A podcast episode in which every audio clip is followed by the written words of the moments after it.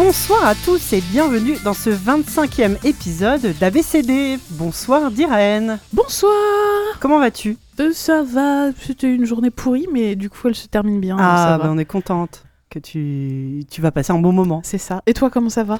Bah écoute, ça va, ça va, ça va. Beaucoup de, beaucoup de travail, beaucoup de, de livres sur les années 90 en ce moment Ah, dans, ma bien. vie. C'est bien. Ouais. Travaille plus vite, s'il te plaît, j'attends mon exemplaire. Voilà, il y a tous les, les backers qui, qui attendent. Euh, nous avons évidemment ce soir autour de cette table une invitée exceptionnelle comme à chaque fois. Aurélie Wellenstein, bonsoir. Bonsoir. Je me rends compte que je te connais depuis des années et que je t'ai jamais demandé si ton nom se prononçait vraiment bien comme ça. Oui, c'est parfait. Tu vois, j'ai fait allemand LV2 Ouais. et euh, Bravo. Bravo. euh, on est déjà très contente de t'avoir euh, ce soir avec nous. Merci. Et, euh, Et en tant que- qu'invité d'ABCD, tu as une particularité. tu as la particularité de ne pas avoir d'enfant. Ah oui, oui. Ça- Je me demandais ce que vous alliez dire. les Ça arrive à des gens, à des gens bien. Ouais. Mais bon, tu as un gros chien Voilà, qui. euh, c'est mon bébé. Voilà. Mon bébé blanc. Hmm. Donc ça compte. On a dit ça compte. C'est surtout qu'on t'a invité euh, ce soir car tu es euh, autrice et écrivaine de, euh, de, de livres, donc, de livres qui se lisent avec des mots.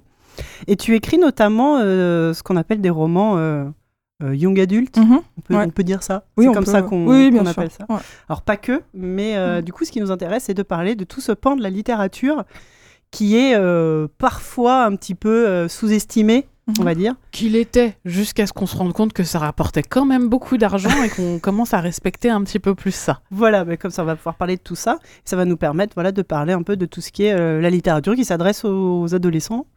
Euh, c'est pas un sujet dont on a déjà parlé, non, donc ça va être cool. on, on parle pas souvent des adolescents. Alors, on a Ouais. fait- ça fera deux épisodes de suite Ouais. euh, on parle de l'adolescence, mais sur 26 épisodes, c'est quand même pas Souvenez-vous, l'épisode dernier, on a quand même parlé de Carrie. hein, ce- ce- ce- on a parlé de l'adolescence euh, de façon un petit peu euh, sympa. L'adolescence qui, qui claque un peu. Voilà, donc on va essayer d'être un peu plus euh, dans l'imaginaire. Ça va être peut-être un peu plus, euh, un peu plus sympa. On va parler d'héros et de héroïnes, surtout euh, adolescentes, un petit peu plus, euh, euh, comment dire, qui, qui gèrent un peu mieux que Carrie. Enfin, C'est ça, euh, qui, ne, qui ne tuent pas leurs camarades de classe. Oui, Euh, alors bon, Enfin, pas tous. Ça, ça dépend. Euh, ben en tout cas, voilà, c'est cool. Tout le monde a à manger, tout le monde a à boire. On va pouvoir commencer. Est-ce que on a un carnet de correspondance On a ce un mois-ci? carnet de correspondance express ce mois-ci? Express. Allons-y, c'est parti.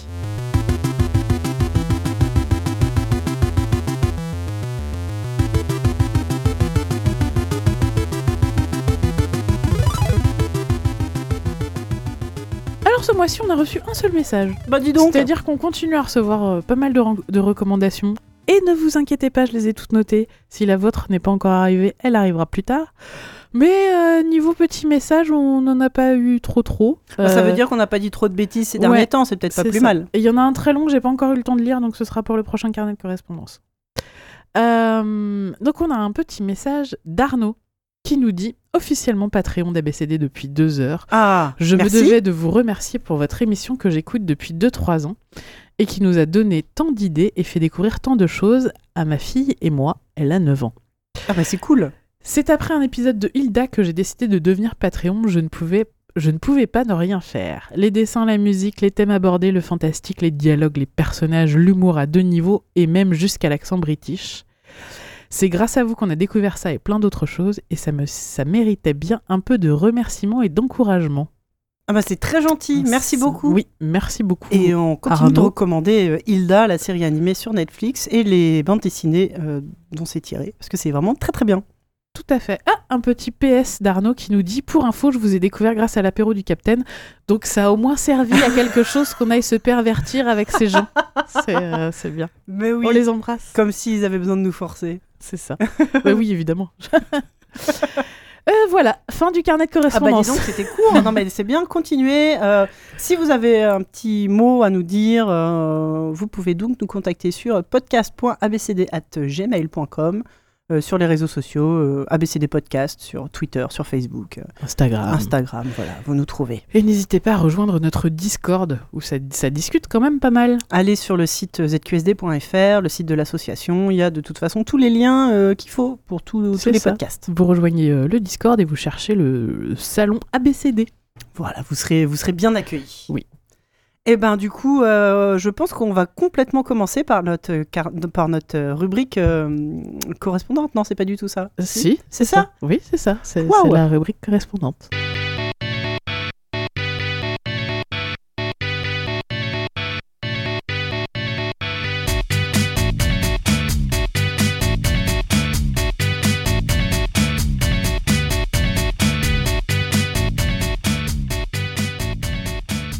25 émissions, je suis toujours au top.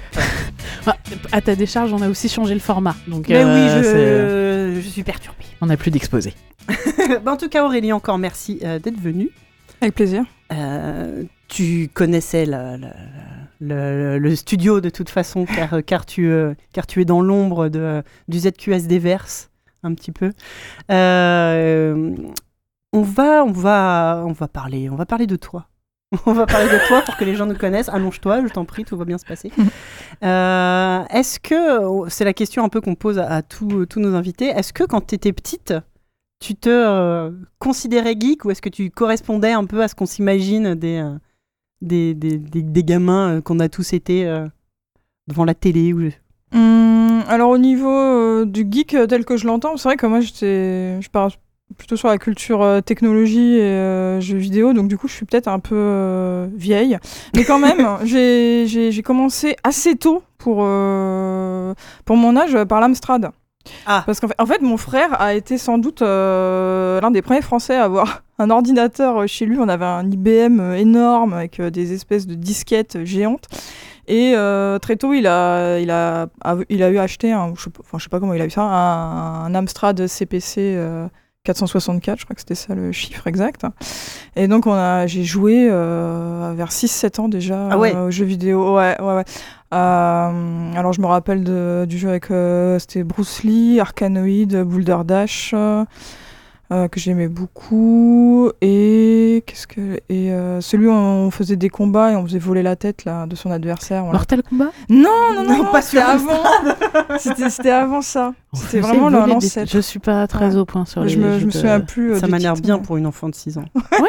Ouais, ouais, tout à non, fait. c'était cool Oui, donc ouais, les jeux vidéo quand même euh, très tôt, quoi. C'était pas forcément euh, super euh, commun, en tout cas. euh, bah à l'époque euh, je pense même que c'était assez rare Ouais. Et puis c'était affreux sur Amstrad euh, parce que c'était des, des cassettes. Donc en fait, euh, on devait attendre très très longtemps que le Ah jeu bah se oui. lance. Je me demande même si c'était pas euh, des, des durées genre 20 minutes. Oui, bah que le jeu se charge. Ouais, Ouais. C'était bah, c'était c'était particulier. ouais. C'était c'était pareil sur les MO5 TO7. Il fallait mettre ta cassette, Ouais. écouter des jolis trucs, ils faisaient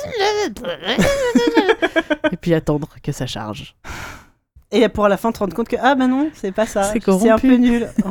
Ah ouais. Mais surtout, c'était très très dur. Enfin, moi j'ai des souvenirs de jeux qui étaient, qui étaient affreusement difficiles. Quoi. Je passais... Mais en fait, ça me gênait pas. Quand t'es enfant, ça te gêne pas. Tu refais le premier niveau à l'infini. et, Ouais. euh, Puis ch- surtout quand t'as pas d'autres points de comparaison, tout en simplement. plus, ouais. De toute façon, on a tous. euh, Parce qu'il y avait le, le qui est connu là, c'est Ghost and Goblin. tout- Ouais. C'était Ghost and très Ghost très et dur. Ghost and Goblins, ouais. bien. Je fais que le premier niveau en fait. et dans un autre genre, il y avait Scooby-Doo, qui était extrêmement difficile Ouais. aussi. On se dirait, ouais, Scooby-Doo c'est fastoche. Bah non, pas sur Amstrad. hein. Mais après, il faut dire qu'aussi à l'époque, il y avait beaucoup de jeux qui étaient difficiles parce qu'ils étaient mal branlés. C'est Ouais, ça. grave. C'est pas, pas, pas, pas Dark Souls quoi. Mm. C'est juste qu'en fait, Ouais. c'est mal foutu. La notion de game design et de pacing était pas hyper évidente à l'époque. Et si on faisait augmenter progressivement la difficulté, ça leur est venu des années plus tard. Oui, puis les, les principes des hitbox et des. Ah. Enfin voilà, c'était un peu. euh, Il n'y avait pas de sauvegarde évidemment. Bah Tout non. recommençait depuis le début. Eh ben ouais, les enfants, si vous nous écoutez, c'était ça les jeux vidéo. Toi, t'as pas connu ça, hein, t'es trop jeune. Hein. Ouais, t'es drôlement motivé. Moi, à mon époque, on avait un jeu par an et il y avait pas de sauvegarde. Tu sais, c'est le nouveau. euh, Moi, de mon temps, on avait une orange à Noël. quoi. ouais, c'est ça. ça. Ah, ah oui, je me rappelle, après, il y a- quand il y a eu les, les premières consoles, il y avait aussi les problèmes de pas le Secam. Moi, Ouais. j'avais une télé Secam, donc je jouais à jeux vidéo en noir et blanc. C'était une grosse frustration. Ah ouais, tu m'étonnes. Ouais. Putain. Ah ouais Ah, j'ai une petite pensée émue pour la, la petite Aurélie. Bah oui, devant Street of Rage en noir et blanc, quoi. Mais c'était cool quand même. Ah ouais. ouais, c'est ça, c'est un peu triste. une, une autre vision de la vie en fait. Et du coup, c'était quelque chose que tu faisais euh, bah, toute seule ou Ouais. t'avais des ouais. Ouais, ouais. En fait, bah, je jouais, c'était les jeux de mon frère, mais je jouais pas avec lui. J'étais vraiment. J'ai des souvenirs d'être seule devant l'écran. euh, C'était. euh, Mais je pense que ça m'a vraiment nourri. Hein. Ouais. Au niveau imaginaire et tout ça, c'est une période importante euh, de ma vie. Et est-ce que du coup, plus tard, en continuant, t'as continué, euh, t'as continué à t'acheter, je sais pas, les consoles au fur et à mesure que ça sortait ou euh, Ouais, en fait, euh, la première console que j'ai eue, c'était à 11 ans, j'ai eu la Game Gear, à moi, hein, pas, pas à mon frère. Et je me souviens que j'avais fait une lettre, en fait, de motivation pour mes parents. C'est vrai Ouais, j'avais fait tout un exposé en disant comme quoi c'était génial. Donc euh, il craque. et pour mon anniversaire, il m'achète la Game Gear. Donc je démarre, je commence à jouer et au bout genre d'une demi-heure, les, les piles elles ont lâché. Évidemment. J'ai- J'ai j'ai pleuré quoi. Il fallait genre 6 piles, euh, Ouais, LR. je me c'était pas 6. 8 d'ailleurs. Ouais, je crois Ouais, que c'était 8. C'était affreux, c'était affreux. Et du coup, mon frère m'a bricolé une batterie en fait, qui était une batterie euh, limite une batterie de bagnole. Elle était immense et je me branchais avec des des câbles là-dessus et c'est comme ça que j'ai pu jouer à la Game Gear. Sinon, C'est génial, j'avais jamais entendu un truc pareil. Ouais, ouais, je jouais sur batterie. Une batterie, je, me sou- je la vois encore, elle était jaune, elle était immense. C'était, elle pesait 3 kilos, je pense. Donc la console portable, en fait, c'était super naze. Le concept de console portable, ouais. Bah, De toute façon, la Game Gear, c'était soit t'avais un, un, un stock de piles euh, illimité, donc si tes parents euh, bossaient chez Duracell, c'était super. Oui, c'est Mm. ça, la famille du Soit Duracell. t'avais le chargeur, Le chargeur. euh, mural. Ouais. Et du coup, bah, de toute façon, elle n'était pas portable, Bah, ta c'est ça, console. mon, donc, mon euh, cousin aussi, il avait. Alors, nous à l'époque, on était nuls et on disait des game, une Game Gear.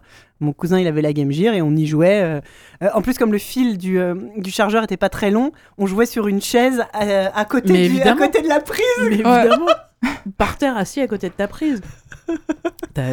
Très pratique pour accrocher ses gamins au mur. Ah oui, oui c'est vrai. Au moins, euh, nous, on bougeait pas. On savait où on allait. euh, tu nous laissais là, une heure après, tu revenais, Ouais. on n'avait pas bougé. Quoi. Ouais. Moi, je jouais à Columns euh, sur Game Gear. Ah oui, Columns, ouais. C'était le- le... concurrent de Tetris. Exactement. Donc, euh, Et on était les Sega Maniacs, on était hyper fiers. On disait que Columns c'était mieux que Tetris, alors que c'était complètement faux. Mais Ouais, mais c'était en couleur. ouais, voilà. Ouais, c'est pareil, j'ai eu cette expérience-là. Après, j'ai eu la NES, donc j'avais aussi Tetris. Donc c'était Hmm. Tetris à la maison et euh, Columns en vacances quand j'allais chez mon cousin, tu vois. Ah, moi j'étais à fond Sega, moi. Ah ouais, une, Ouais, une vraie ouais, Sega maniaque. Une- ouais. Cette personne est une bonne personne. J'étais assez isolée au collège à cause de ça. hein. Ah ouais Parce que tous les autres avaient Nintendo. Et il y a eu le. hum, Ah merde, excusez-moi, moi j'ai vraiment Alzheimer, j'ai oublié tous les noms. Le super jeu de combat là qui était super connu euh, sur Nintendo. euh. Ah Ah bah, si, avec euh, Ayuken. Street Ouais, Fighter. Street Fighter. Street Fighter, bah nous on l'avait pas sur Sega. et Ah bah si, sur Mega Drive. Non, non, beaucoup plus tard. Oui, Ah oui, tard. oui, plus Il y avait que trois oui. boutons sur la manette. Donc c'était Mm. affreux, tout le Mais monde c'est se, pas grave. se moquait de moi. Non, c'est horrible. Ouais. Ouais. mais nous on avait Streets of Rage sur Mega Drive. C'est ça. Et Désolé, mais alors, euh, pardon. Hein, c'est- ça, ça c'est un vrai jeu vidéo, ça. C'est pas comme vos Mario à la con, là. Je suis assez d'accord. Envoyez vos, vos, Oui. à Là, on va en recevoir du courrier. podcast.abcd.gmail.com. Oh, la petite. euh, je le sens bien monter, là, ce petit, euh, ce petit euh, groupe euh, pro Sega, là. Bien sûr, No Passaran, on va, on, va, on va la faire, la révolution. Tout à fait, tout à fait. Oh, les pauvres. Et du coup, en, en termes de lecture, Mm. euh, ou d'autres activités d'ailleurs, euh, c'était pareil, c'était euh, les univers imaginaires, euh, Ouais, ouais, ouais. où tu lisais Vipère au point? Non. Non, non, non, non, non, non, c'est- bah, de- oui, enfin bref, on va pas commencer à troller, mais Si, euh, ah bah si, si, si, si, si, on est là pour ça. non, non, je pense que heureusement que j'ai accroché, je pense à ces, ces bouquins euh, très tôt, euh, mais vraiment très très tôt. hein. Euh, je crois que j'avais, euh, j'étais au primaire quand j'ai découvert la bibliothèque verte et Philippe Ebli. Alors ça va peut-être pas beaucoup parler euh, aux gens, mais en fait c'est un des, un des premiers auteurs d'imaginaire pour enfants. D'accord. Et euh, c'est formidable. Ce qu'il faisait, c'était vraiment. euh, T'as des titres? Oui, alors euh, moi j'avais commencé par Le Matin des dinosaures. Et euh, en fait, c'était une expérience scientifique. Tu le Elle est, déjà, elle est déjà en train Non. de noter. Ah non, non, mais il y a des dinosaures. Je suis en train d'essayer de mettre mon fils à la lecture. Un bouquin qui contient le mot dinosaure, ça Ah ouais. m'intéresse. Ah non, c'est formidable. Ouais, non, vraiment, c'était. Alors, euh, en plus, la couverture était atroce. Ça, c'est dans, dans, les, dans les années 80, ils faisaient des couvertures très laides. On s'est beaucoup amélioré là-dessus. Maintenant, les couvertures sont vraiment belles. Bah, C'était une marque de enfants. fabrique, hein, la bibliothèque verte, euh, un concours de, de couverture dégueulasse Ah, quand même. c'était affreux. affreux. Donc là, c'était la couverture, c'était deux dinosaures en train de se battre, euh, un, bah, forcément un T-Rex et puis un, un brontosaure l'un sur l'autre, et ils étaient vert pomme en fait. Et c'était ignoble, mais bon, on avait tous envie de le lire quoi. Avec mes copains, c'était. euh, Enfin, on, on lisait en, en groupe aussi. Bah, Ça, c'est qu'avec ça. mes potes, ouais. Et du coup, c'est vrai qu'on partageait aussi les univers de Philippe Ebli, ah, t'as lu ça. Puis comme il y avait. euh, il avait, c'était un peu comme Sega et Nintendo, il y avait des clans parce que il avait- lui, il avait fait une série avec euh, les- le Matin dinosaure, c'était les Conquérants de l'impossible, et il y avait les Évadés du temps. Alors il y avait ceux qui étaient plus sur la série les Évadés du temps, et mon meilleur pote était sur les Évadés du temps, et moi j'étais les Conquérants de l'impossible. Ah là là. Et du coup après on se disputait, on se disait mais qui est le meilleur? Et Moi je disais c'est les Conquérants de l'impossible et Sega, et lui c'était Nintendo et les Évadés du temps. quoi. Ah. Oh la vache, Des Star Trek et Star Wars. Ouais, euh, ouais, ouais. Des différents irréconciliables. Ah, déjà euh, très tôt. Quoi. Donc là. ouais, c'est vraiment euh, c'est un goût pour la lecture. euh, je- Vraiment, Philippe Eblis, je pense, m'a. Ah, c'est marrant, mais je- boosté, ça me J'ai jamais rien du entendu tout. parler, moi. Ouais, mais les les il y a beaucoup d'auteurs de SF qui ont commencé avec Philippe Eblis. Moi, c'est j'ai eu- plusieurs collègues qui m'ont dit ça. C'est vrai? Ouais. C'est intéressant. On Ouais. a peut-être loupé un truc. Ah bah carrément. Moi, quand à cet âge-là, je lisais Yak Rivet. Je sais pas si vous voyez qui c'est. Ouais. C'est euh, un descendant spirituel de Marcel Aimé à peu près. Ouais. C'est c'est c'est pareil. C'était des alors c'est pas trop euh, science-fiction, mais c'est des histoires de mômes d'une école. Ils sont tous dans la même école. Bah l'école Marcel Je Aimé. les ai tous lus, sauf un. C'est vrai. En fait, alors, c'est les Enfants Fantastiques. Ouais. Et euh, c'était, c'était, ça sortait à l'école, chez l'école des loisirs. Ouais. Et tous les ans, à l'école des loisirs, il y avait un nouvel, un- une nouvelle aventure des enfants fantastiques. Euh, donc c'est, c'est des one-shots, c'est-à-dire que c'est un enfant avec un pouvoir à qui il va arriver une chose.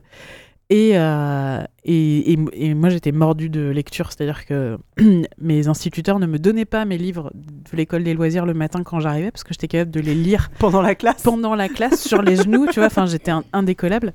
Et, euh, et du coup, j'avais tapé une crise à ma mère parce que quand j'avais découvert ça, il y avait déjà trois tomes qui étaient Mmh. sortis avant. Et euh, ma mère avait mobilisé tout son réseau d'enseignants pour essayer de récupérer les anciens tomes. Donc on avait récupéré, on en a récupéré deux. Et il y en a un que on n'a jamais réussi à récupérer, même à la bibliothèque, il était introuvable. Ah, faudrait que je vois ce projet chez moi. Et il y a un tome des Enfants Fantastiques que je n'ai jamais vu. il y avait des- C'est une blessure encore Des bouquins qui s'appelaient euh, Ça alors, Ça perd l'hypopète. Oui. Euh, moi, c'est ceux-là que j'avais. Ouais. Il y avait aussi Petit Grunch à l'école. Euh, Enfin, il y avait plein de, plein, plein de, de bouquins comme ça. Alors, c'était pas. euh, Enfin, ouais, c'est fantastique. euh, je sais pas comment on qualifierait ça. Mais voilà, c'est ça. C'est un enfant qui a un pouvoir. Ouais. euh, Et, puis, et, et- et le truc que j'aimais bien, c'est que ça se passait pas toujours bien. ouais. C'était Ah, pas oui. toujours. Mm. Euh, Il y a un des enfants, je me souviens, il avait la capacité de. de c'est un, c'est un passe-muraille. Et, euh, et en fait, à la fin du bouquin, bah, à force d'utiliser son pouvoir, il reste coincé dans un Il reste mur. coincé dans le mur. Ouais, je l'ai Mm. lu celui-là. Et, euh, et du coup, le- découvrir que toutes les histoires ne finissaient pas toujours bien, déjà, ça a été un énorme choc pour moi. Et, et j'ai trouvé ça absolument passionnant. Quoi. Et ça, c'était des, des petits bouquins, je crois qu'ils sont encore, encore chez ma mère, moi. Je les ai vraiment gardés. C'est des bouquins très simples et très, euh, très rigolos. Je pense que ça doit encore se trouver aujourd'hui. C'était, à l'époque, c'était euh, fourni aux enfants euh, de CE1, CE2, Oui. dans, le, Ben, dans les tranches d'âge ouais, de ouais, ouais, ça me loisirs. paraît. Et, et, euh, si- franchement, si ça se trouve encore, euh, moi je trouve ça très Euh, si rigolo vous les pour. euh, retrouvez, mais jetez-vous dessus. Enfin, même, enfin, alors je sais pas ce que ça donnerait aujourd'hui avec mon regard d'adulte. J'imagine que la, le style est très simple, Oui, mais en termes de créativité, je, je trouve ça génial en fait, d'arriver à trouver des petits, des petits pouvoirs euh, pas fous. C'est pas des super héros, c'est juste pas des, des, enfants avec un pouvoir. Et en général, ils en font un peu n'importe quoi. il Ils se font- réveille un matin Ouais. et, et le pouvoir disparaît à peu près aussi vite qu'il est, euh, qu'il est arrivé. quoi. Un enfant qui avait le pouvoir, de, un, un matin, il se rend compte qu'avec la l'éponge du tableau de l'école, il peut effacer les gens. Ouais. Et euh, voilà, c'est j'adorais. non, mais c'est vrai, c'est a marrant, j'ai plein de souvenirs qui, euh, qui reviennent. Mais, mais voilà, c'est un peu moins euh, euh, science-fiction, quoi. Un peu Mhm. moins pointu, mais c'est Ouais. mignon. Mais c'était une bonne, euh, une bonne porte d'entrée, je pense. Dans la lecture. Ouais. Ouais. Puis, euh, puis à l'im- enfin, à l'imaginaire débridé, euh, enfin, qu'il y a dans la SF, qu'il y a dans la fantasy, etc., c'est sortir du cadre de la réalité. Mm.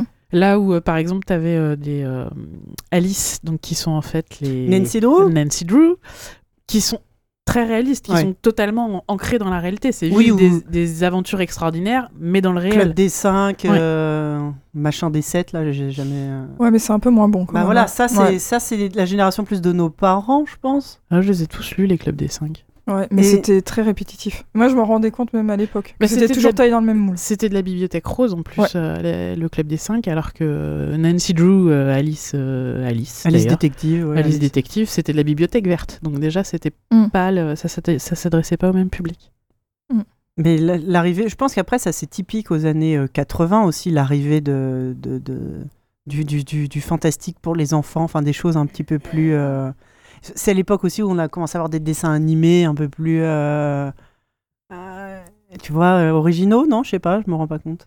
Peut-être, ouais. Une- où il y a une culture pour les enfants qui a commencé à se développer aussi. Non, mais c'est peut-être parce que c'est notre génération aussi. Peut-être aussi, tout simplement, ouais. Non, parce que je pense que les, les livres pour enfants, ils ont, ça a toujours été un, une im- un imaginaire débordant. Enfin, euh, tu prends euh, les livres du Dr Seuss, Ouais. c'est, il me semble que c'était les années 70. Ouais, voire peut-être même avant. Et c'était déjà. Ouais. ça, ça partait déjà Ouais, dans, ouais. dans- dans- dans un Après, c'est pareil, c'est anglo-saxon. On n'a pas eu trop ça chez nous. Euh, en même temps, Alice Détective, euh, c'était aussi anglo-saxon. Euh, je sais que ma mère m'en parle tout le temps. Le jour où j'ai compris que le Alice Détective dont ma mère me parlait tout le temps, c'était Nancy Drew, tu sais, psh, ah mais oui, mais je connais bien sûr. Mais donc ouais, pour revenir à toi Aurélie, désolé, on aime bien euh, comme ça changer un peu de dévier un peu. Euh, donc là, t'es encore à l'école primaire, le collège, ça se. Ben, en fait, là, je, je me souviens que je choisissais mes lectures au primaire. Euh, ça, c'est vraiment des lectures de bibliothèque que j'allais choisir euh, à la bibli. Et au primaire, euh, ça a un peu vrillé parce que c'était des lectures d'école et... Au collège, tu veux dire quand on collège, t'oblige, Ouais. à lire des bouquins. Ouais, c'est ça. Ça c'est horrible. Ouais. Tout le monde. Je pense qu'on a tous eu une phase. En fait, si t'aimais pas déjà la lecture, le- le- les lectures imposées au collège, ça te dégoûte en fait. Ouais. Parce Malheureusement, c'était pas, euh, pas très entraînant. C'est affreux en fait. hein. Bah, au, au collège, je me souviens en sixième d'avoir fait euh, l'Iliade et l'Odyssée. Ouais, Bah, c'est cool. mais en soi, c'est cool. génial. Mais quand t'es en sixième, est-ce que c'est. Bah, enfin, ouais, moi j'ai pas, j'ai pas trop accroché quoi. Euh, même si je m'en souviens très bien. Pour le Mm. coup, c'est vrai que le souvenir est assez vif. Après, je me souviens qu'en quatrième, le prof de français, euh, pensant nous faire plaisir, euh, enfin de- d'apporter un peu de modernité, nous avait fait lire. euh, C'est Maigret? Ouais. Oui, à ce- ah, on n'a pas la même définition de mo- modernité. Voilà, Ah bah, bah- du- ouais, je pense qu'il y aurait eu de meilleures euh, Par rapport choses à à, faire. Victor Hugo, par exemple, c'est un peu moderne. Ouais, bah, mais... moi, j'ai pas ces souvenirs-là de lecture euh, au collège. Enfin, moi, je me souviens de ma prof de français qui nous faisait lire Rouletabille, par exemple. Mhm. Ouais. Donc, euh, Rouletabille, c'était aussi de l'enquête, mais c'était un peu plus. euh, un peu plus moderne que Maigret, en tout cas. Moi, Ouais. je me souviens au collège avoir lu Vendredi ou la vie sauvage. J'ai l'impression que jamais c'est lu le, ça, moi. le truc que tout le monde lit. Mais ça m'a. Moi, c'était à l'époque, par contre, euh, moi, l'entrée au collège, je suis vachement tombée dans euh, Jules Verne. Ouais. Ouais. Mais ça, euh, après, je, Bah, moi, je le conseillerais pas spécialement. je hein, devais pas que- spécialement tout comprendre, je pense. Non, hein. mais c'est di- c'est pas facile. Moi, Mm. j'ai relu euh, là récemment 20 milieux sous les mers. je trouve que c'est loin d'être facile pour un enfant. Mais je pense que ça m'a aidé à. Par contre, c'est là où j'ai commencé à lire. Tu vois, par exemple, La planète des singes de Pierre Boulle, qui, est- Mm. très simple à lire. euh, Mais ouais, j'ai pas utilisé le bon mot en disant difficile. C'est pas ça tellement le problème. C'est pas très attrayant. Oui, quoi. oui, oui. Mm. Ouais, ouais. Mm. Non, puis plus tu t'éloignes de l'époque actuelle, plus le vocabulaire utilisé est différent. euh, quand t'as 10, 11, 12 ans, euh, c'est Mm. pas forcément facile de te, de te projeter euh, dans, dans, dans un vocabulaire et même dans une, dans une époque que tu, que tu maîtrises pas du tout. Je me souviens, alors c'est un petit peu différent, avoir lu euh, 1984 assez jeune, enfin genre au collège, Ah, là, c'est formidable. non mais avoir Ouais. bien aimé le livre, mais l'avoir compris des années plus tard. Oui. Tu vois, Mm. ce que ça voulait vraiment Ouais. dire. quoi. Moi, c'était Fahrenheit pour le coup. Oui, bah oui, c'est un peu le même genre, quoi. C'est, c'est- oui, en fait, De t'avais- comprendre le message. tu te souviens de l'ambiance, Oui. tu te souviens de... de, de, de- Ouais, c'est ça, t'as une ambiance, mais le, le fond, le, le propos... Le jour où on a commencé à étudier le communisme à l'école, je fais Oh putain, 1984, en fait, c'est ça que ça voulait dire. Tu sais, genre, bah oui. Mm. Donc il y a des fois aussi lire jeune, c'est pas forcément. Quand tu maîtrises pas tous les codes. Alors là, c'est des exemples extrêmes, on va dire. Mais j'imagine que même pour un, un Jules Verne ou quoi, euh, faut piger un peu aussi la. la... La, la- comment dire l'ambiance de l'époque et tous ces trucs là quoi. Moi, j'avais lu De la Terre à la Lune, Ouais. je garde euh, un souvenir euh, assez euh, précis en termes de sensations. ah ouais? De, en termes d'émotion du, du, quand il décrit le décollage de la fusée. ouais J'étais euh, extatique. ah ouais c'est Ouais, vrai ouais. Moi, c'était la machine à voyager dans le temps, H.G. Wells, que j'avais adoré, mais que j'ai pas lu depuis longtemps. Et du coup, je, je, je sais pas trop enfin, euh, comment je me situerais si aujourd'hui je le conseillerais, tu vois. Mm. Ouais. Mais les, les souvenirs que j'en avais de l'époque, euh, c'était, euh, c'était, c'était, c'était super. Et, euh, pour, le, pour le coup, moi, j'ai gardé un, un, un goût pour le, le rétrofuturisme. Ah Le- oui. le- le- le- Ouais. le futur euh, imaginé euh, il y, a, y a longtemps. Ça, ça me plaît. De- avec des technologies, bah, le steam, ce qu'on appelle Steampunk. aujourd'hui le Steampunk. steampunk et tout, mais pas que. Mais tu vois vraiment le, les, les, les mecs qui, qui, qui bricolaient, euh, qui, qui- bah, même Jules Verne et tout, enfin tu vois, qui, qui inventaient des espèces de futurs. Ils sont la plupart du temps tombés complètement à côté, mais pas forcément. Et alors qu'avec des machines à vapeur ou des, des, des- des bribes de, de technologie, ça c'est un goût qui m'est resté. Je Mhm. pense que ce qu'on ce qu'on livre, ce qu'on découvre jeune, mine de rien, ça ça marque et Ça ça, marque, ouais. ça influence sûrement les goûts euh, qu'on a adultes. Bah, Alors, alors, du coup, est-ce que toi, t'es devenu passionné de dinosaures? Ah bah j'adore les dinosaures.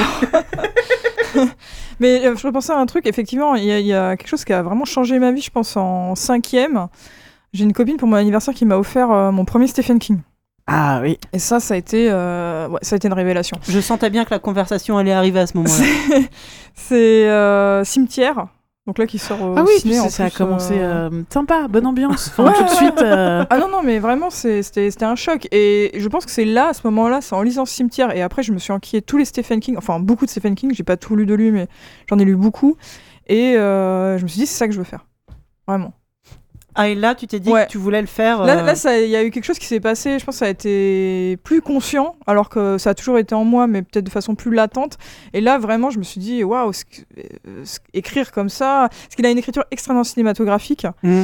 euh, qui est. euh, il joue sur les lumières, par exemple, les ombres et les lumières, ce qui permet de donner beaucoup de relief au texte. Euh, sur les couleurs, ça, c'est des techniques en fait qui m'ont qui m'ont beaucoup impressionné, que, j'ai- que je reprends euh, aujourd'hui. Euh, je trouve qu'être de visuel, c'est très important. Aussi, quand tu parlais des sensations, voilà, d'utiliser les cinq sens, euh, de parler du bruit, des odeurs, Ouais. euh, dans ton texte, dans ta description, pour euh, voilà, qu'il se, passe quelque chose dans la, dans la Ouais. tête du lecteur. ah bah, pour Et, moi, le décollage de la fusée de Jules Verne fait beaucoup de bruit. Ouais. Tu vois, je trouve, Ouais. je trouve ça fou. T'arrives à d'avoir- l'entendre. d'a- D'avoir un souvenir de bruit sur une description euh, textuelle, quoi. Ouais. Ouais. Donc vraiment Stephen King, ouais, ça a été une rencontre euh, hyper importante. Et vraiment, je remercie cette fille, euh, Audrey, de m'avoir offert ce bouquin. euh, Elle, le sait pas, mais euh, vraiment, ça a changé ma vie. Quoi. On le- l'a même fait lire à la prof du français. On avait fait lire Shining. Ouais. Euh, on Oui. était en quatrième. On a dit ah madame, faut que vous lisiez ça, c'est trop bien. Elle connaissait pas Non. Stephen King, ta prof? non. Ah ouais. je crois qu'elle a pas trop aimé. Oh, là, tu- oh là là Parce que pour le coup, Shining, c'est c'est- enfin, c'est un petit bijou, quoi. Ouais. Ah ouais, ouais. Et puis c'est très prof de français compatible. Ah bah même. complètement. Et oui, Bah pour, le coup, pour le coup, il y a des descriptions euh, euh, olfactives, beaucoup dans, dans, dans Shining. Non mais très doué, L'odeur des oranges. euh, Puis c'est un fin psychologue. Stephen King. C'est vrai qu'on dit oui. euh, Je pense que les gens qui connaissent pas euh, s'imaginent que c'est un écrivain d'horreur un peu lambda, un peu plan-plan, mais pas du tout. C'est vraiment de la psycho, euh, des personnages hyper fouillés, c'est très social. euh. c'est pas James Masterston, quoi. Bah, j'ai jamais lu, hein, je sais pas. Ouais. Bah, non, bah, c'est mais c'est- c'est- c'est- c'est de l'horreur. Oui, dans un monde où Stephen King existe, c'est pas la pas, peine. non, c'est pas plutôt lire Stephen King. Et donc, toi, chez toi, un grand. Euh, Ça ça t'a suivi après tout le, tout le reste de ta Ouais, vie, euh, ouais. Stephen King? Ouais, clairement. Et quand t'arrives l'âge de choisir tes études, est-ce que tu, tu fais tout pour, euh, pour faire de, du fait d'écrire ton métier ou euh, En fait, j'avais un plan qui était un peu foireux. euh, je me suis dit, je vais faire psycho pour faire de meilleurs personnages. Ok. Et vraiment, j'avais. ça se tient. euh, oui, mais euh, je pense que c'est une mauvaise raison. Donc, et en fait, euh, au, dernier moment, je, je sais pas, j'ai reculé, je me suis dit, ça- Donc, en c'est fait, peut-être pas une bonne idée. T'as fait un bac littéraire, du coup? Ouais, j'ai fait un bac L et après euh, j'ai fait euh, fait prépa, j'ai fait hippocagne. Euh, ah, mais un Bravo. peu oui, c'était un peu par défi parce qu'une prof m'a dit tu pourras jamais faire ça, c'est trop dur. Et du coup, moi j'avais pas du tout envie et le jour où elle m'a dit ça, je dis ah con- connasse, tu vas voir si je peux pas faire ça. Et du coup, je me suis je me suis j'ai fait les deux années. Bah c'est enrichissant mais bon après mais il y a, je, je pense que j'ai des, des regrets parce que je crois que j'aurais pu faire euh, prof de dessin par exemple et euh, ça on m'en a découragé Ah à ouais? l'école, ouais. On m'a dit non, mais euh, les profs, hein, les profs m'ont dit non, faut pas faire ça. Ah, toujours sympa. euh, Ouais, Non, mais je pense les à... conseillers d'orientation. Hein. Je pense à tous ces gens euh, qui ont dé- dédié leur vie à l'enseignement et qui ont complètement oublié la bienveillance. Et euh, parce que dire à un élève non mais ne, ne fais pas ça, tu es trop nul. c'est... Mais c'est bien, au moins ça t'a, Mhm. ça t'a motivé. Oui, oui, oui, Mais pour la pour la prépa, ouais. J'ai Ouais. jamais discuté avec quelqu'un qui m'a dit Ah oui, mon conseiller d'orientation du lycée a vraiment eu des bons conseils. Jamais Non, c'est clair. Jamais arrivé Donc, oui, après j'ai fait des études très littéraires. hein. J'ai continué en lettres modernes, mais aussi parce que ça m'était facile. Et encore une fois, par la suite, je me suis dit putain, t'aurais dû faire histoire, ça aurait été plus enrichissant pour toi, euh, pour la suite, pour pouvoir écrire de meilleurs romans, d'avoir fait euh, étudier l'histoire de façon Mais un peu plus pointue. De quoi. toute façon, tout ce que tu voyais, c'était sur le prisme de l'écriture. Tu te voyais pas de toute façon faire autre chose. T'as jamais envisagé de faire prof de maths, par exemple Non, ça, s'il y avait pas de. Ça, y avait pas moyen, moi, j'étais vraiment trop nulle. Donc euh, oui, oui, oui, mais c'est pas, je sais pas si c'est si euh, conscient que ça. Tu sais que tu vas écrire, tu sais que tu vas vouloir écrire des bouquins. En fait, la publication, ça m'est venu vraiment beaucoup plus tard. Moi, j'ai écrit euh, des bouquins pour moi, en fait, pour le tiroir que j'ai mis- que j'ai fait lire à ma mère, la pauvre, qui a été ma seule lectrice et qui. Alors en fait, euh, je lui mettais les, j'écrivais des, des- ça faisait un million de signes, donc euh, bon, les journalistes, voyez ce que ça donne, c'est énorme. Ah bah, moi, ça rentre pas dans mes gabarits, hein, ça Oui. je peux te le dire tout de suite. Je sais pas combien ça fait de, ZQ de magazines JV. Ça fait là, beaucoup mais- de JV, ouais. ça fait beaucoup de JV. Et donc je lui disais, tiens maman, euh, lis. Et euh, en fait, après, je me cachais pour regarder sa réaction. Je la voyais bailler et tout. Oh, c'est et la pauvre, elle lisait jusqu'à la fin. Mais euh, ouais, c'était très mauvais, évidemment.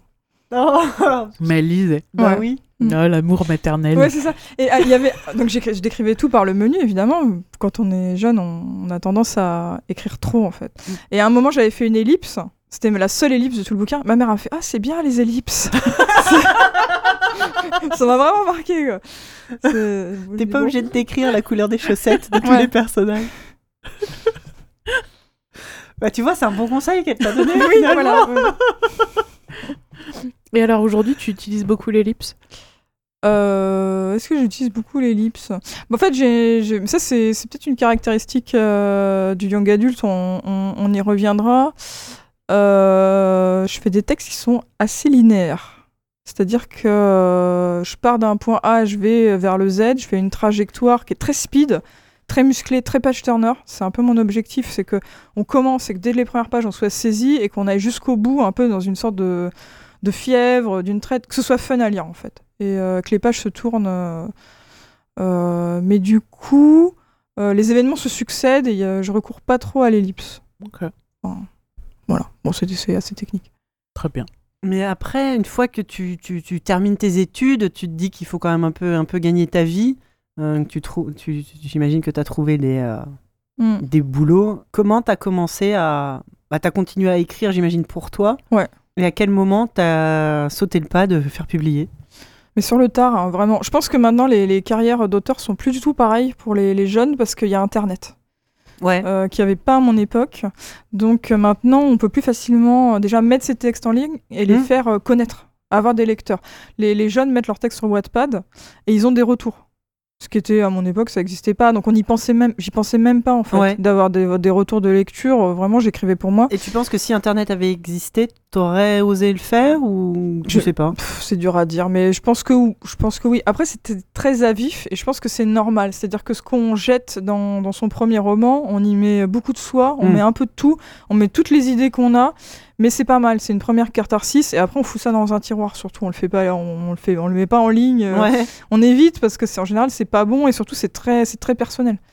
Donc euh, trop. Évidemment qu'après tous les bouquins sont forcément personnels, mais euh, là c'est trop écorché, trop à vif. euh, donc euh, voilà, c'est pour le tiroir, c'est bien. J'ai perdu le fil de la, de Non, la non, question. mais euh, que- ouais, du coup, quand. euh, Ah oui, quand on saute le pas, quand est-ce ouais. qu'on pense à la publi euh, J'avais un peu plus de 20 ans.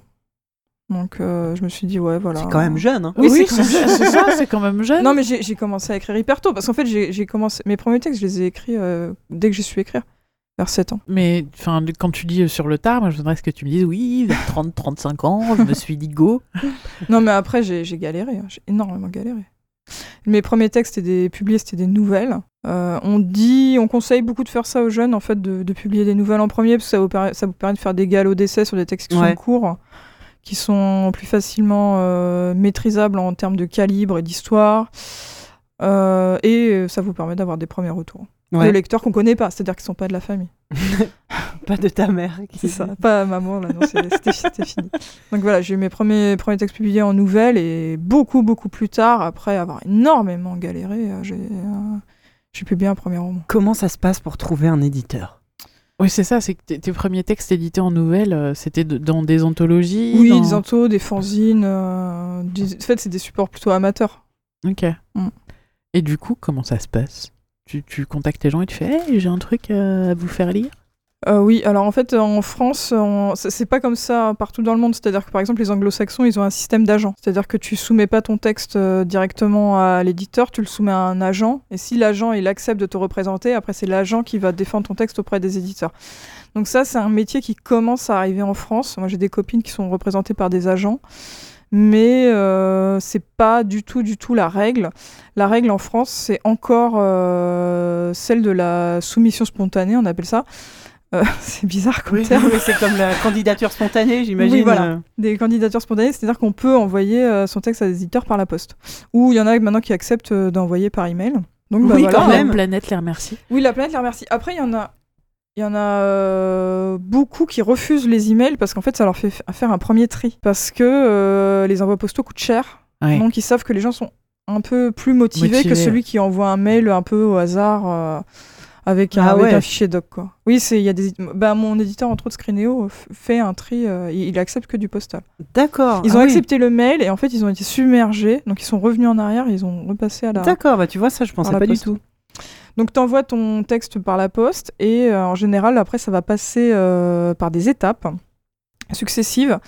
La première étape c'est le stagiaire de la maison d'édition. Donc c'est lui qui ouvre les, les courriers voilà et qui va lire au moins les premières pages pour savoir si ça si c'est pour la maison parce que des fois les bon on va prendre l'exemple de, de, de qui est un éditeur euh, d'imaginaire mais pas que enfin de romans, de fiction on va dire et ils peuvent avoir des livres de cuisine.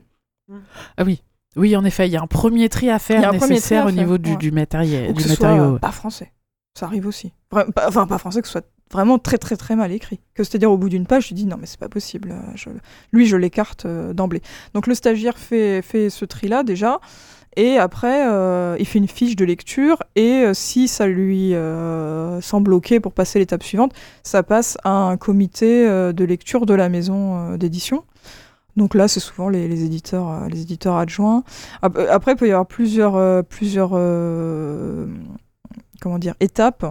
Le stagiaire, le directeur de collection et le boss. Pour, euh, par exemple, ça va être à peu près ça.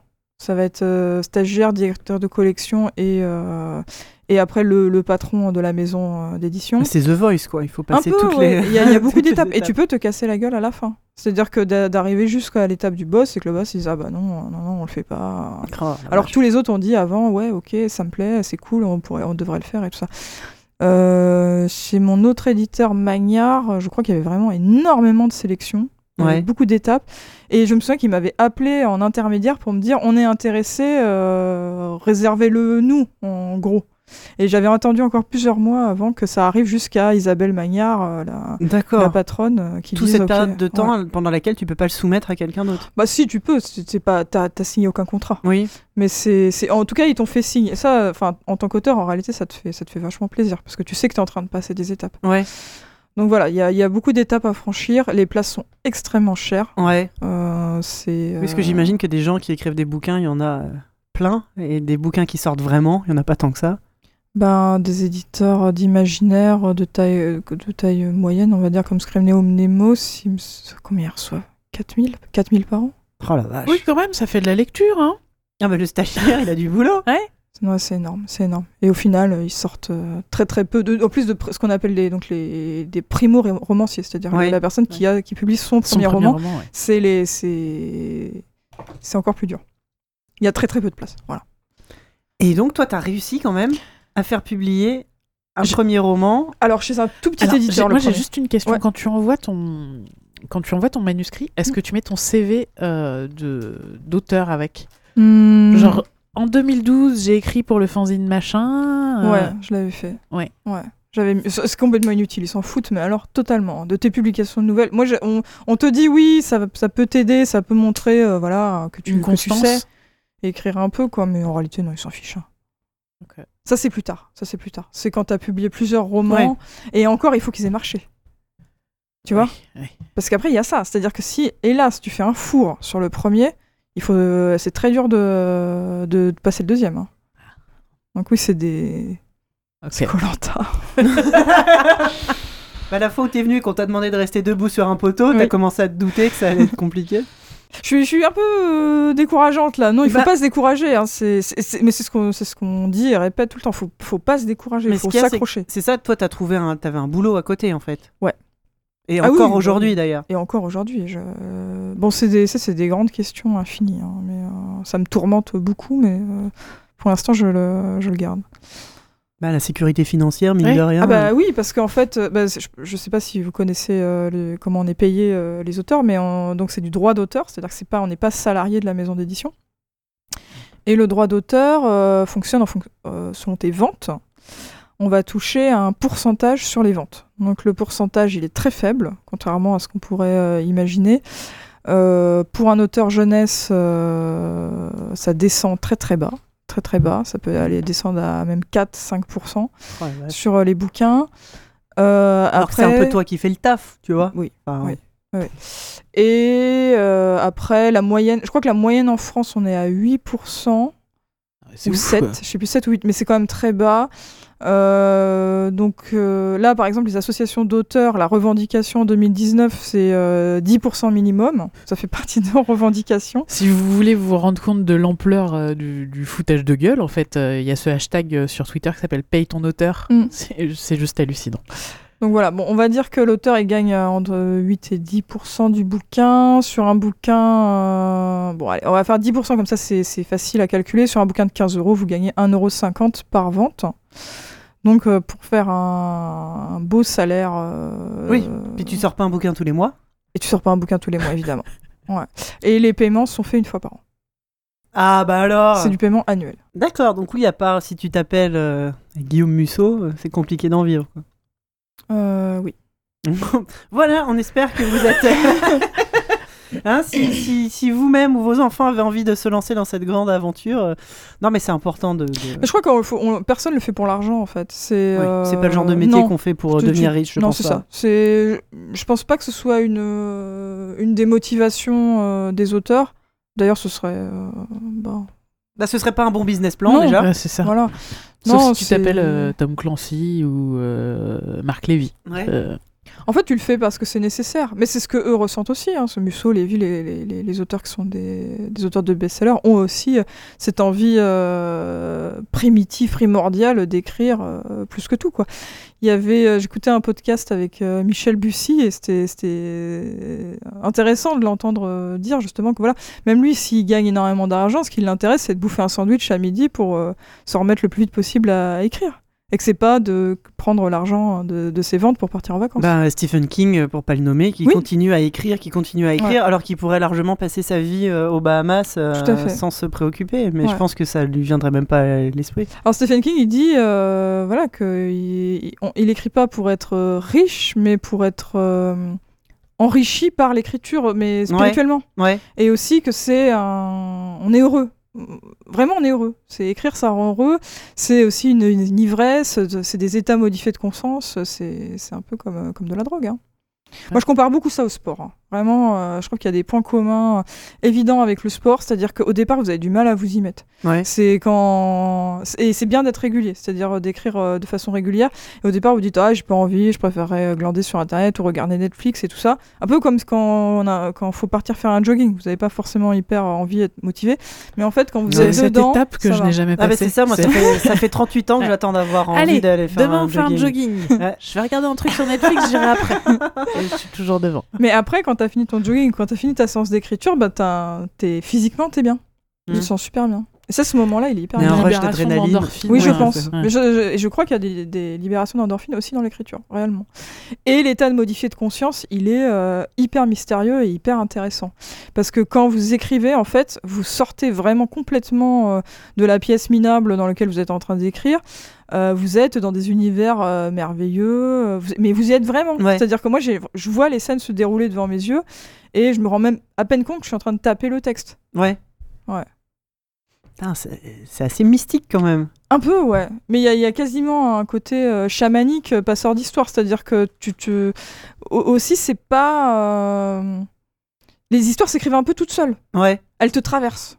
C'est-à-dire qu'elle. euh, l'in- l'ins- L'inspiration, si vous voulez, pensez au verbe inspirer, mais inspirer physiquement l'air. Ouais. L'inspiration, c'est inspirer euh, l'air du temps, ce qui, ce qui flotte, les idées. Et en fait, elles vont être transcrites euh, dans, dans des histoires. Enfin, moi, c'est comme ça que je Tu vois. sais pas exactement d'où ça vient, Non, mais, je sais pas. mais, mais c'est là, quoi. C'est très Ouais. concret. L'idée de, de, de mer morte, mer morte, c'est euh, on a l'humanité a tué en fait la mer, a tué les océans et euh, les océans ont disparu, euh, ravagés, ravagés par, euh, par l'humanité. et l'océan revient se venger sous forme fantôme. C'est-à-dire qu'il y a des marées hautes fantômes qui vont déferler sur le monde en chargés de poissons fantômes, de dauphins fantômes qui sont très fâchés contre l'humanité, qui viennent manger l'âme des hommes pour en représailles de ce que l'humanité a fait à la mer. Et cette idée-là, mais elle m'est tombée dessus, mais comme la foudre en fait. Ouais. Je sais pas d'où elle vient. J'étais en bagnole et euh, c'est venu, mais comme ça. Et c'est pour ça que je parle de l'ère du temps, parce que je pense que c'est des, c'est des thèmes qui sont là et dont on se saisit et Ouais. qu'on retranscrit. euh, J'entends souvent en des histoire. musiciens avoir Ah, un peu le même euh, discours que tu tiens. Mm. De, de, de, de choses qui leur tombent un peu dessus euh, et qui prennent leur instrument et la chanson s'écrit toute seule. Ou, euh, Bah, je crois que c'est un, un point commun chez tous les artistes, c'est que l'inspiration, elle, elle, elle vient pas quand tu l'attends, elle vient Mm. n'importe quand. euh. C'est un, un processus mental qui est assez mystérieux. Ouais. bah, comme si ton cerveau était en tâche de fond un peu tout le temps et qu'il y avait quelque chose derrière qui, qui, qui, qui processait un petit peu tout ce qui tout ce qu'il y a autour. Quoi. Ouais, je crois que le- ce processus de maturation est hyper important. Ouais. C'est-à-dire que tu vas avoir l'idée, mais après tu vas pas l'écrire tout de suite. Ça, Hein ça, ça, ça, c'est super long en fait. Ouais. Cette- Enfin, chez moi en tout cas, de, de, de, de maturation de l'idée. Sans rien faire, c'est-à-dire que voilà, Oui. ça reste en tâche de fond comme tu dis. c'est ça, ouais. Mm. Bah, euh, à mon tout petit niveau, j'ai un métier un poil euh, créatif quand même. Ça m'est jamais arrivé d'avoir la bonne idée au moment où je me dis allez, là, il faut que je trouve une idée. Ouais. Ça, ça n'arrive jamais en fait. C'est frustrant même. Ouais. Parce que tu, tu veux, tu l'appelles, tu te dis là, je voudrais vraiment euh, que ça vienne, et puis en fait non, ça va venir complètement par hasard. Ouais. quoi. Ça, c'est c'est, euh, c'est- un discours que j'entends euh, souvent dans tous les gens euh, créatifs, alors à petit niveau ou à, ou à grand niveau. C'est, je, je pense que c'est la façon dont finalement le cerveau humain doit fonctionner, finalement, à, ouais, à, à absorber un petit peu et à, à faire mûrir tout, tout Mm. ce qui, tout ce qui se passe autour. Et c'est aussi pour ça qu'on dit qu'un qu'un qu'un artiste, ou un, un- un écrivain euh, est, est toujours le fruit de son époque. Tu, tu, tu, euh, ce, que tu, euh, ce que tu écris ou ce que tu crées, ça vient de toi, de ta personne, mais aussi de, de, de, de l'époque à laquelle de- tu es. Ouais, complètement. Et c'est pour ça que je parle de l'ère du temps. Ouais. Je pense qu'on on retranscrit des choses qui flottent autour de nous. C'est pour ça que je parlais aussi un peu du côté chamanique et passeur, euh, passeur euh, Ouais. d'histoire et, euh, et d'idées. C'est, euh, on est un peu l'instrument de ça. Ouais. C'est quand même un truc d'adulte. Parce qu'un enfant, tu le mets devant une table et tu lui dis Allez, fais-moi un dessin.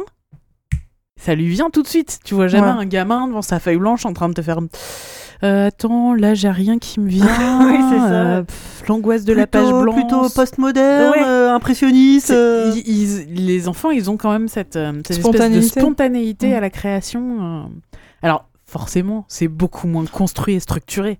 Bah, du coup, ça ressemble à une patate. Bah, Est-ce que t'es pas aussi très influencé par ce que tu regardes? Parce que moi, les histoires que je faisais petite, Ouais. c'était vraiment de la, c'était limite de la fanfiction.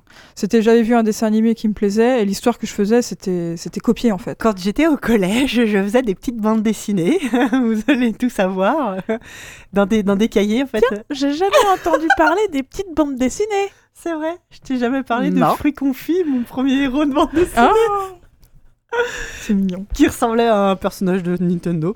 Mais euh, je faisais pas mal de... en fait, j'avais une, copine en cinquième qui s'appelait Bénédicte et euh, on, faisait on avait toutes les deux un cahier, on faisait des histoires, on faisait un peu les mêmes histoires en parallèle. Et, c'était alors globalement inspiré, les miennes, de euh, jeux vidéo Nintendo et de Ranma 1,5. hein. D'accord. ok. J'avais même carrément une BD où il y avait un personnage qui s'appelait Ranma. hein, J'avais pas été chercher très loin. Mais oui, c'était complètement les jeux vidéo auxquels je jouais et, euh, et les, les- les dessins animés que je regardais. Mais, mais euh, copié sans aucun scrupule en plus. Oui, bah oui. Je reprenais les noms et tout, mais oui, bah, la que, notion euh, de plagiat euh, avant le lycée, c'est un peu compliqué. et Ouais. tout ça. Et je sais pas si je les ai gardés, mais c'était pas, c'était pas fantastique. Ah, mais oui, c'est vrai, c'est vrai que les... quand t'es plus jeune, euh, c'est. Tu... Bah, moi, je vois le- mon fils n'est pas très porté sur les dess- le dessin. Il y a des enfants qui, qui dessinent beaucoup. qui- euh, Lui, ça a jamais été son truc. Ça a même été compliqué euh, pour commencer à apprendre à écrire. Il est en CE2, il commence à peine à savoir tracer des lettres qu'on arrive à reconnaître, tu vois. Il est pas les crayons, ça le, il est pas très à l'aise. Par contre, euh, avec des Lego, il te crée des, des dioramas euh, de fou. Quoi. Et, euh, et là, il commence à dessiner et, euh, et il fait, il fait Spider-Man, il fait, euh, il fait des. j'ai- j'ai une anecdote un petit peu amusante. si vous me permettez. Euh, mon fils est très fan des, des, des- de streams sur, sur Twitch. Il regarde le Il t'a 13-14 dessiné des JV. Sylvain ou? Non, non, non, il regarde beaucoup aussi le- le- les streams du Cozy Corner, Ouais. Médoc et Moguri. Il faut savoir que Médoc euh, stream le soir quand ses enfants sont couchés et que ses, il- ses streams sont un peu. euh, disons qu'il il- il se, il, se, il se bride pas. Il y a un peu. Je pense que mon fils a appris deux, trois gros mots. Donc de temps en temps, euh, tu vois, je surveille un peu. Et et une, à une époque où euh, Médoc jouait à un jeu de construction dans l'espace. Le nom m'échappe complètement. euh, space, quelque chose, bref. Où tu construis ton vaisseau et tout. Et Médoc a appelé son vaisseau le Vulvitesse. Et donc mon fils, euh, Ouah, il est trop bien le, le Vulvitesse de Médoc. Et donc, euh, hein, hein, très bien. Sachant que j'ai déjà dû euh, expliquer à mon fils qu'était le, le- le pénis et la vulve à une époque, mais il n'a pas dû, tu vois, forcément faire le lien. Et euh, bref, de, de stream en stream, il est passé à autre chose et, et cette histoire est un peu passée. Et là, il y a pas longtemps, il est rentré de l'école en disant que, comme exercice en classe, il devait dessiner, inventer une histoire, genre. Un enfant est poursuivi par, et fallait inventer le, le monstre un peu qui poursuivait. Et mon fils tout fier m'ont fait, moi j'ai fait une petite fille qui est poursuivie par le vulvitesse. et j'ai fait, ah Et euh, tu, tu, tu lui as donné un nom, enfin tu l'as écrit, et tu oui, il fallait faire une phrase. et donc mon fils a appelé ça le vulvitesse. Donc je m'attends à ce qu'il y ait un mot dans le cahier d'un jour à l'autre pour me demander où est-ce que mon fils a entendu ce mot-là. Donc Médoc, si tu m'écoutes, je tiens à te remercier. Sache qu'il y a une classe de CE2 avec un- une petite fille poursuivie par un vulvitesse. Ah bah écoute, si t'es conf- si t'es convoqué par la maîtresse, tu pourras envoyer Médoc. ah bah oui Je laisserai se démerder. Parfait. Donc voilà, faites attention euh, à ce que les enfants absorbent. Bon, en effet, les enfants sont un peu influencés par leur environnement. D'accord, je, je concède. Voilà, c'était ma petite contribution. Merci. Et Euh. chaton, si tu écoutes cette émission dans quelques années, voilà, je raconte un peu des choses de quand tu étais petit. Bref. Et donc Euh, oui, ton premier roman, j'aimerais bien qu'on vienne là. Comment, comment il s'appelait? Et tu l'as sorti en quelle année? Le, celui qui a été publié, tu veux Oui, dire le premier roman publié. Euh, Le cheval et l'ombre. Ah, en fait, c'était à la demande de mes neveux. C'est vrai Ouais, ouais, ouais. Parce qu'à Noël, ils m'ont dit, mais pourquoi t'écrirais pas une histoire pour nous? Alors, ils avaient des tonnes d'idées à base de Pokémon. Évidemment. Et de full vitesse, non il non, de- il y avait pas de vulve. Non, non, Alors, c'était quand même euh, c'était- un Pokémon qui vivait dans une poubelle, je crois, ils voulaient. Donc, euh, non, j'ai j'ai pas fait ça. Mais, mais j'ai retenu l'idée je quand comprends même. pas pourquoi. Ouais, d'écrire pour eux. Donc, euh, j'ai fait une histoire euh, pour, euh, pour enfants. Pour enfants, euh, Le Cheval et l'Ombre, donc, qui a été publié chez une toute petite maison d'édition à l'époque, bah, qui n'existe plus, hein, qui s'appelle, euh, qui s'appelait euh, Sortilège. D'accord. Et donc là, est-ce que c'était la première fois que tu écrivais pour les enfants? Pour un lectorat Ouais, enfantin? Ouais, tout à fait. Est-ce qu'on écrit différemment, du coup? Alors, pour les enfants, euh, oui. Oui, oui. Euh, ça peut. Alors attention, hein, je dis pas qu'il faut écrire. Ça va pas être euh, simple euh, dans le mauvais sens du terme. Ouais. On va vraiment la littérature pour la jeunesse, c'est une littérature est une littérature déjà Mhm. et de qualité et y compris au niveau du style. Euh, vraiment, moi d'ailleurs on m'a fait la remarque et c'était c'était même assez choquant et, et, euh, on m'a dit ah mais c'est vachement bien écrit pour du jeunesse.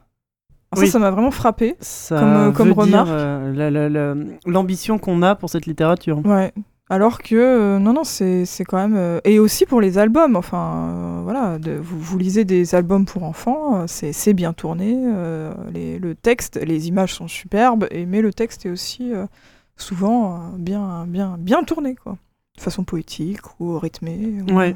musicale donc on travaille évidemment le style et on peut aussi utiliser des mots compliqués ils vont être expliqués par le contexte donc Oui. euh, c'est aussi une manière de faire Bah, passer c'est ouais, euh, c'est comme ça que les enfants euh, intègrent un champ lexical plus large en fait, oui et en puis rencontrant des mots qu'ils connaissent pas. Ils, ils vont pas poser le livre en disant euh, bah, je comprends rien, c'est nul. Ils, ils vont déjà le contexte normalement est censé éclairer le mot inconnu et puis ils vont ils vont s'intéresser aux mots euh, qu'ils apprennent. Il faut quand même qu'ils arrivent à comprendre un mot sur deux. hein, Ah oui oui bien sûr. c'est- une fois de temps en temps Ouais. vous passez vous passez un mot. Mais c'est vrai que la littérature rare. jeunesse, en plus, enfin moi, je, c'est quelque chose que j'aime beaucoup lire à haute voix. Mm. Parce que c'est, c'est rythmé, c'est, euh, c'est, il y, a- il y a une musicalité Ouais. euh, que je trouve vraiment sympa. qui est qui est travaillé. euh, Bah aussi pour la lecture orale d'ailleurs. c'est, euh, ouais, Parce que c'est l'histoire que tu racontes Ouais. le, le soir. ou, euh, C'est des livres. Les premiers livres sont des livres euh, entendus par les enfants. Ouais. On te lit d'abord l'histoire. Après, je pense pas qu'il y ait de limites, de, de vraies limites. Moi, j'appelle toujours ça monter sur les freins. Euh, c'est euh, au niveau de la violence et du sexe. Oui. Voilà. Oui. Mais euh, sinon, alors du sexe, oui, vraiment très très plus plus plus. Même dans le bouquin, donc par la suite, j'ai publié Chevaux de foudre chez Magnard et euh, à un moment, donc euh, c'est pour à partir de 12 ans, hein, c'est pour le collège. Et à un moment, j'avais une scène, mais vraiment, moi, j'avais, je l'avais écrit de façon très innocente, où les personnages, ils étaient dans, dans le foin, ils étaient couchés dans le foin, et on m'a fait, on m'a fait retirer, parce que Ah oui. c'était, ouais, c'était. Mais je pense que oui, les- l'éditrice c'était représenté plus que moi, ce que j'avais Ouais. en tête. Elle m'a dit non, non, ça tu, tu, tu peux pas mettre. Donc vraiment pour le, voilà, pour les 12, euh, 12 plus, on va, on va, ça va être des bisous, des trucs, Ouais. mais pas tellement plus. Ouais, bah pour cet âge-là, oui, ça me paraît. Mais ça dépend, encore une fois, il y a, des- il y a, il y a de- des bouquins qui vont parler spécifiquement euh, de ça, mais je pense que c'est quand même plus pour les plus âgés. Là, j'ai lu récemment un livre euh, sur, euh, sur l'addiction au porno, et c'était pour les collégiens, me semble. Ah ouais? Ouais, ouais, ouais. Remarque, euh, oui, c'est à cet âge-là qu'il commence à être concerné, cela dit. Mais il y avait... euh, Ah oui, si, si, il parlait quand même... Je- Bon, je vais peut-être pas citer là pour les trucs, mais il y avait, ouais, il y avait quelques pratiques hardcore qui étaient citées dans, Ah ouais le, dans, le, dans le bouquin. Mais bon, ça reste soft. Hein, mais mais c'est c'est le c'est le thème du bouquin Oui. aussi. Oui, Je suis après. hyper curieuse, il me faut le titre de ce bouquin maintenant. C'est euh, POW, Point of View. Ok. P-O-W. Euh, voilà, donc bon, pour les, les éditeurs vont. Et il y a aussi l'édition pour la jeunesse. euh, Légalement, vous n'avez pas le droit euh, aussi d'a- d'aborder Ouais. la sexualité de façon pornographique. C'est c'est- c'est illégal. Encore heureux, j'ai envie Voilà, de dire. ouais. Et ouais, il y a la même chose pour la violence voilà. Et la violence, c'est beaucoup plus toléré, évidemment. C'est toujours pareil. Bah, quand tu vois déjà les premiers livres que tu lis à tes gamins, c'est des contes de fées, euh, ça se trucide et ça se ça s'assassine dans tous les sens.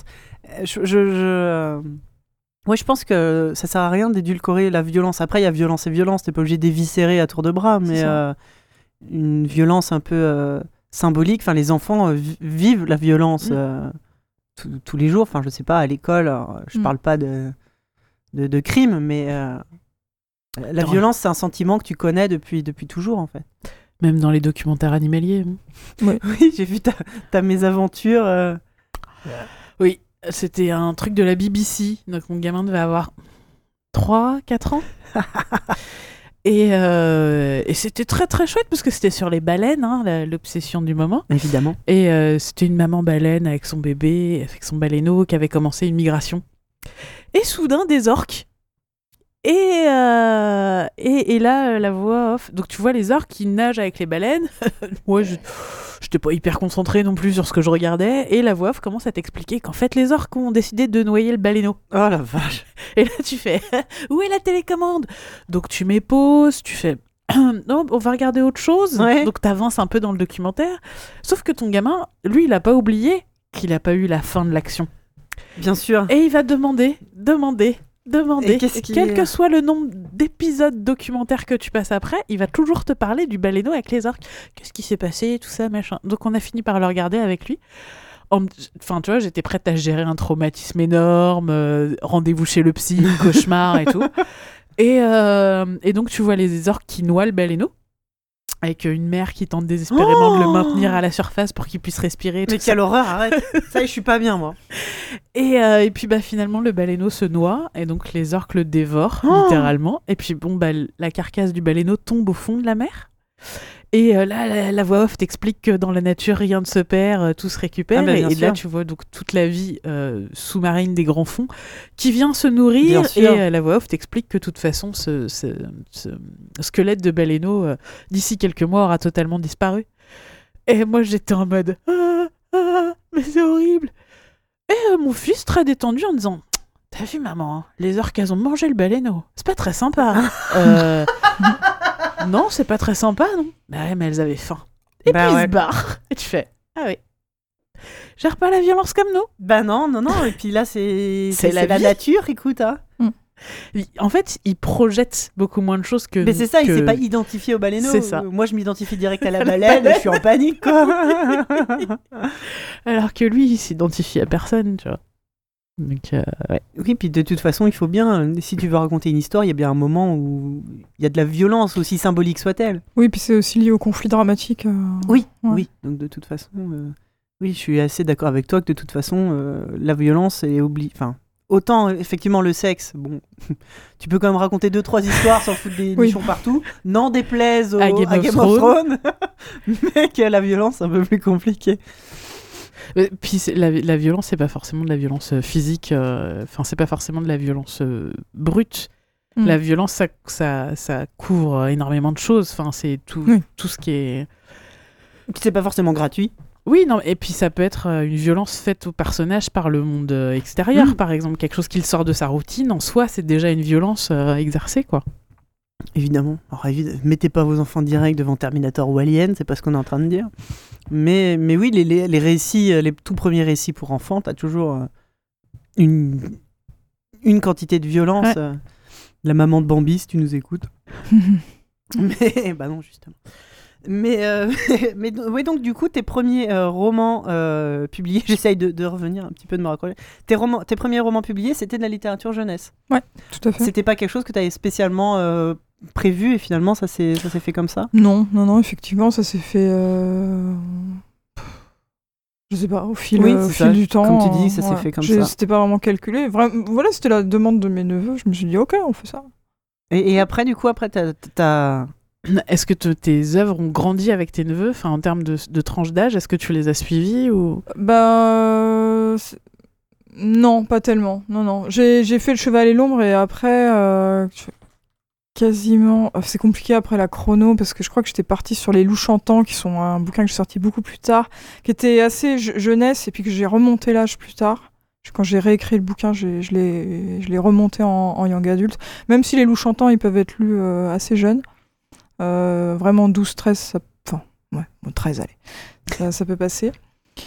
Donc non, non, non, j'ai pas, pas suivi. En plus, mes neveux, ils sont, ils ont une grosse différence d'âge. Donc euh, j'avais, j'avais un tout petit et puis une qui était déjà plus, plus âgée. J'ai cru que tu allais me dire ils détestent lire. Donc en fait, euh, Bah, Il- ils, ils lisent moins euh, maintenant, malheureusement. Ouais. C'était des gros lecteurs à l'époque, mais là, ils ont, ils ont. ça ça peut revenir. Ouais. Et euh, bah donc t'as t'as t'as t'as continué tes romans suivants t'as changé un peu? Est-ce que tu t'es dit là j'ai envie de faire euh, un truc plus adulte plus mature ou pareil ça s'est fait tout seul euh, tu t'es trouvé un peu comme ça. euh. Je sais pas si je me suis dit, euh, j'ai envie de faire un truc plus adulte, il s'est fait quoi. Ouais C'est ça qui est venu. ouais c'est ça. Après, euh, le... c'est- ah, les catégories, c'est compliqué. hein. On aime bien euh, mettre euh, tout dans des cases. Mm. On est habitué aussi aux classifications, euh, le PEGI, euh, ce qu'on voit à la télé, les CSA, là, film interdit au moins de 12 ans, Ouais. film interdit au moins de 16 ans et tout ça. Donc on a envie... euh, Ça se retrouve dans la littérature ouais, aussi. on a envie de mettre des cases, mais c'est pas... Enfin, c'est un peu absurde, en fait. Donc... euh, Puis ça dépend tellement du lecteur. Euh. Ouais, non, mais Déjà que pour les films et pour les jeux vidéo, c'est un peu. Il y a une part de subjectivité. Ouais. J'imagine que pour la littérature, euh, c'est euh, c'est Ah oui, pareil. oui, ça se retrouve complètement.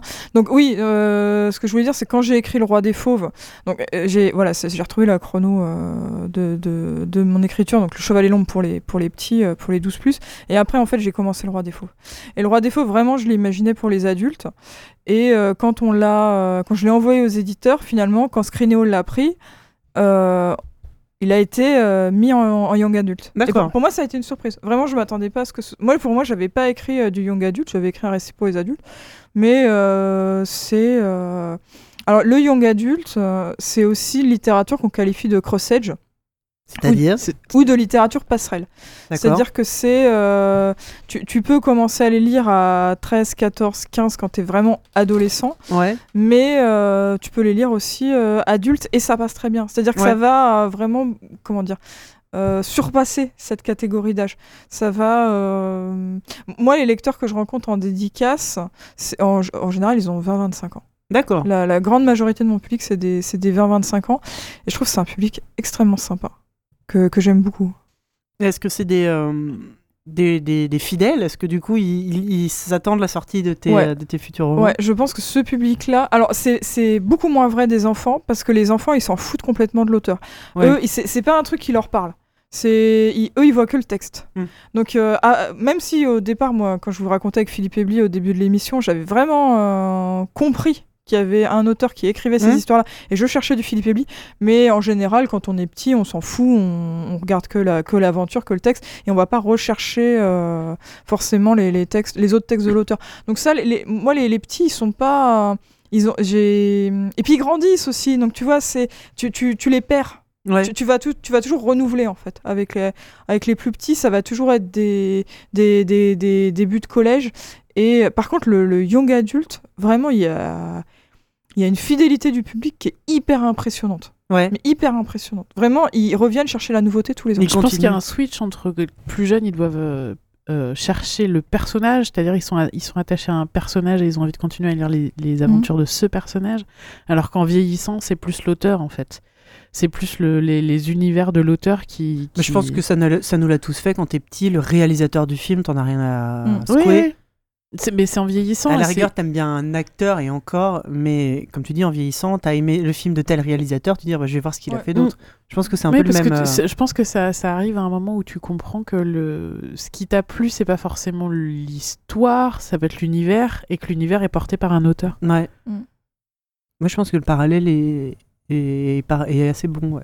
Parce qu'en vrai, Choupi, euh, n'importe qui, enfin, tu vois, n'importe Ah oui, je qui peut écrire pas, les, oui, d'accord, les ouais. histoires de Choupi. Si t'aimes Choupi, t'aimes Choupi, t'aimes pas l'auteur de Choupi.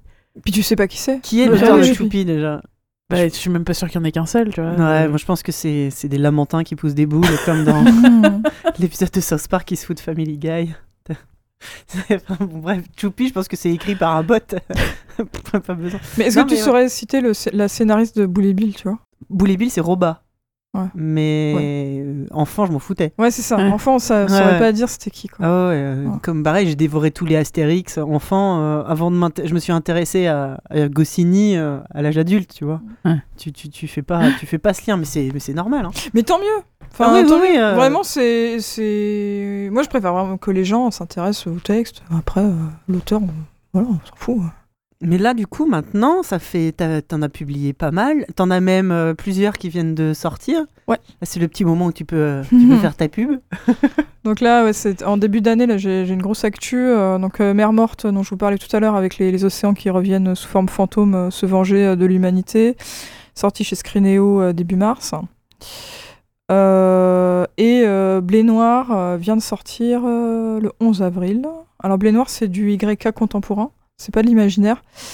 Et, Il faut euh, que tu développes ça. C'est parce que tu- c'est du. YK Young Adult. Young Adult, Ah, pardon. pardon. Ah, ok. C'est du young adulte contemporain, c'est-à-dire que ça se passe à notre époque, euh, dans la, en France, dans le sud de la France. Il n'y a pas d'éléments Il fantastiques. n'y a aucun élément fantastique. D'accord. Voilà. Euh, c'est deux jeunes en fait qui vont qui vont fuguer et au, au- au fil de leur fugue en fait ils entreprennent des des actions de défense des animaux euh, de plus en plus engagées. D'accord. Donc euh, il y a cette escalade on peut dire euh, dans dans la progression des, personnages.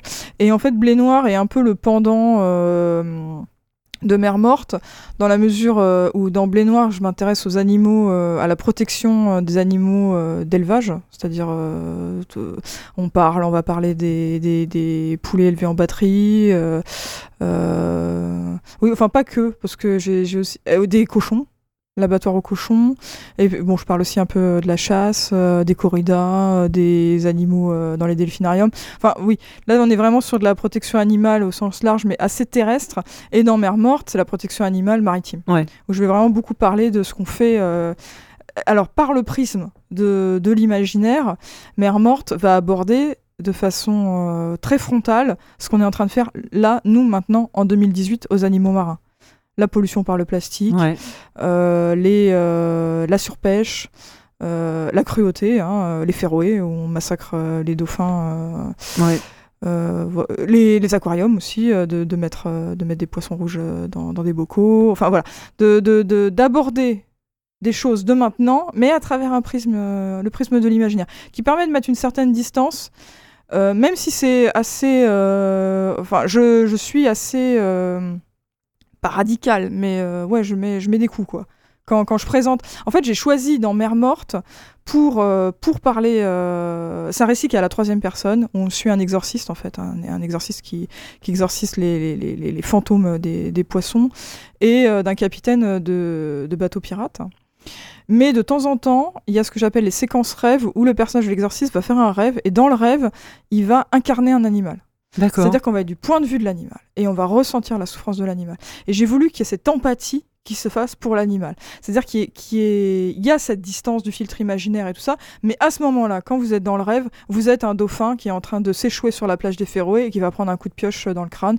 Vous êtes euh, un requin auquel on est en train de couper les ailerons. Donc, je pense que c'est, enfin, les lecteurs me le, me le font remonter. Ce sont des séquences qui sont assez dures, Mhm.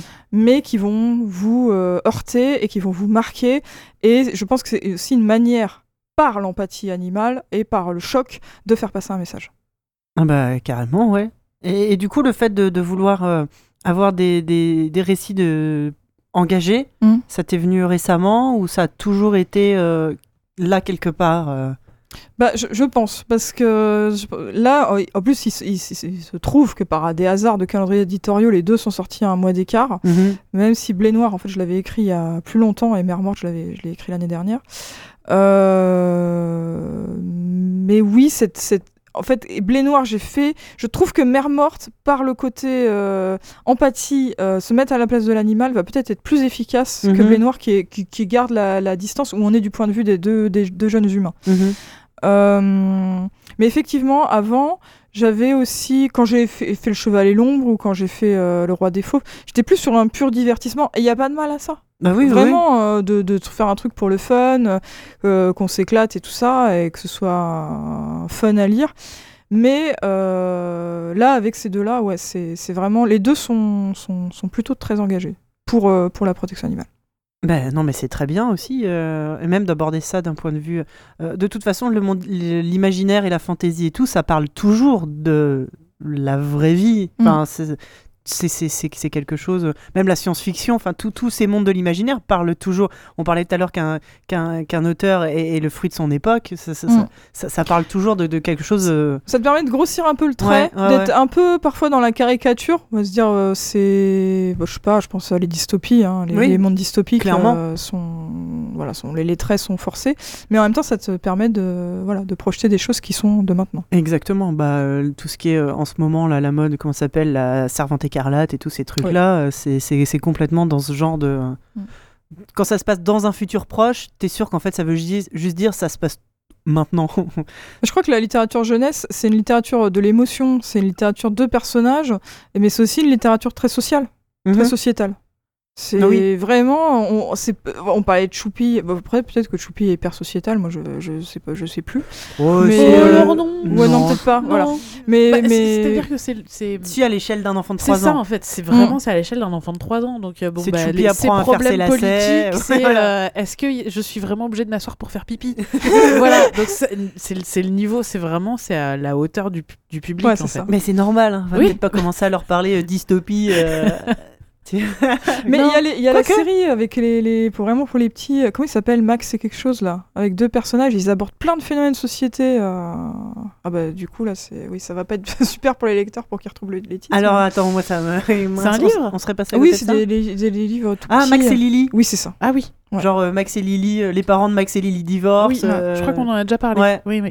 Genre, euh, Mais il y a- Ma- il y a- ils Ouais. abordent tout tout tout. Il y a, y a Max et ont addict aux jeux vidéo. Ouais. euh, ouais. genre euh, le Max a un copain qui se fait taper dessus. Enfin, ce- Oui. c'est, Ouais, ouais, non, c'est, c'est, pas mal, ouais. Mais en fait, c'est- beaucoup ça qu'on va retrouver dans la littérature jeunesse. C'est c'est des choses qui vont toucher euh, le lecteur, euh, bah, le lecteur qui est en train de d'aujourd'hui, quoi. Et, euh, Bah, c'est pour ça que l'épisode qu'on a fait avec Joël, où on parlait de re- la représentation euh, dans, dans la littérature jeunesse, est aussi hyper importante, Ouais. quoi.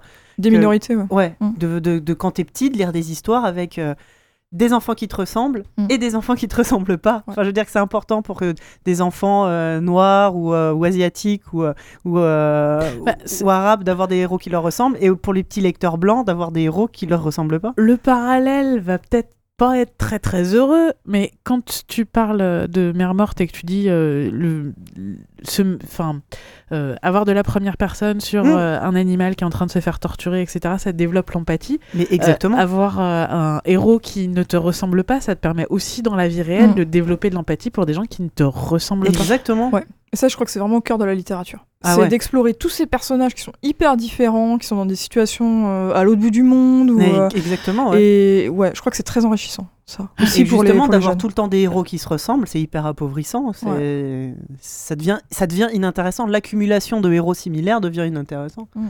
Autant, autant varier. Quoi. Ben, euh, écoute, euh, je pense que c'est le moment où on va pouvoir passer justement, euh, hop, on fait un petit, Au un petit cœur switch du et passer sujet. au cœur du sujet et parler plus précisément de ce qu'est la littérature young adulte. Tout à fait.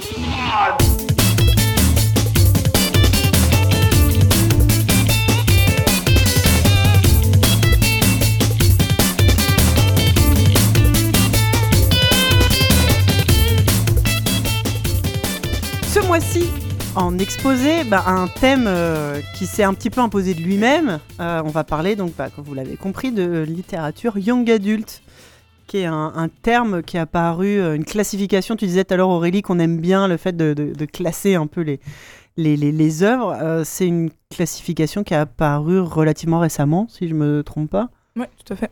Et est-ce que, est-ce que le, le, le- ça, cette, cette mode, entre guillemets, est-ce qu'on peut dire que ça aurait commencé avec euh, Harry Potter, par exemple? Est-ce que ça a été le premier, euh, la première œuvre destinée à un jeune public, mais pas que, euh, qui, a, qui a un peu cartonné comme ça? Moi, j'ai l'impression qu'Harry Potter a grandi avec les lecteurs. Mm. Totalement. Donc, euh, on est parti sur un premier tome qui est assez court et euh, destiné à un jeune public. Et après, le récit a continué de s'étoffer, a pris de plus en plus d'ampleur pour aller vers des tomes qui sont des vrais pavés à la fin. Hmm. Aussi au niveau de la violence, on parlait Ouais. de ça, qui sont devenus euh, beaucoup plus sombres au fur et à mesure que les tomes avançaient. Donc là, on a. C'est un peu particulier parce qu'on est parti sur d'un récit qui était jeunesse, je Ouais. pense, sur le tome 1, et qui à la fin, oui, s'est transformé en, en YK, en young adulte euh, sur la fin, mais en suivant, en suivant les lecteurs. Oui, euh, une espèce de progression naturelle, Naturelle. finalement. Ouais. Et, euh, et ça, ça a eu. On peut quand même euh, dire qu'en en, en littérature euh, récente, ça a été un, un carton. Ça a changé un petit peu le, le, le paysage de la littérature jeunesse, non, Harry Potter? Oui, je pense qu'on peut, on peut dire ça. Après, euh, au niveau du, du young adulte, donc c'est un créneau qui n'existait pas et c'était un peu un chaînon manquant finalement. Euh, nous, à notre époque. Euh, On rappelle qu'on est des vieilles personnes oui, du XXe voilà. siècle, pour les gens qui nous écoutent. Au XXe siècle, il n'y avait pas, y avait pas, de, il y avait pas encore vraiment de, de créneau young adulte, donc on passait de la jeunesse à la littérature adulte. On faisait Ouais. un peu le, le gap. Bah, c'est ce qu'on disait un peu tout à l'heure, que nous, on y est passé par euh, de- de- des récits de fantasy ou de science-fiction. Ouais. euh, Alors, moi, je me souviens d'un. Moi, pour moi, mon tout premier bouquin Young, Young Adult, c'était en 97. Ça s'appelait Sang et chocolat.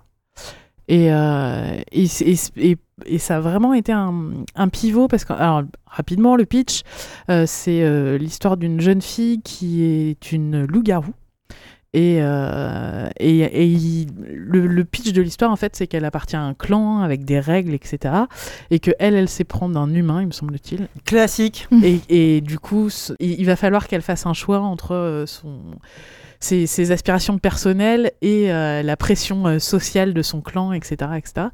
Et, c'était la- le premier euh, bouquin que je lisais avec une adolescente qui euh, était euh, décrite comme en- en- en en opposition avec la société, avec Mhm. un vrai prix à payer. C'est-à-dire que il me semble qu'il y a un mort dans cette histoire, enfin qui est de sa faute, qui sont les conséquences en fait de ses actes. Mais c'est pas juste une jeune fille rebelle euh, C'est ça, qui va finir par devenir, redevenir sage à la fin de, Et, enfin, de mon point de vue, c'est un, un des, une- un des éléments marquants de la littérature young adulte, c'est qu'il y a, il y a toujours des conséquences très fortes au, au, au choix et aux actes du personnage qui sont, euh, qui sont souvent dramatiques en fait.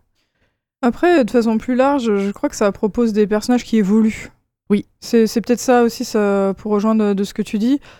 c'est pas forcément des, sur des choses sombres euh, comme avec euh, le personnage où il y a eu des morts apparemment dans le récit, mais euh, en tout cas l'évolution du personnage elle est, elle, est, elle est hyper importante. Moi je parle de trajectoire, trajectoire de personnage, vraiment de, partir d'un point, d'arriver à un autre à la fin, Mhm. à la fin du récit. Et euh, que ça, c'est un gros marqueur euh, de la- du YK. Et que le, le- Bah, le pour- héros ou l'héroïne est un- une adolescente. Ça, c'est. euh, Alors, oui, euh, oui et non.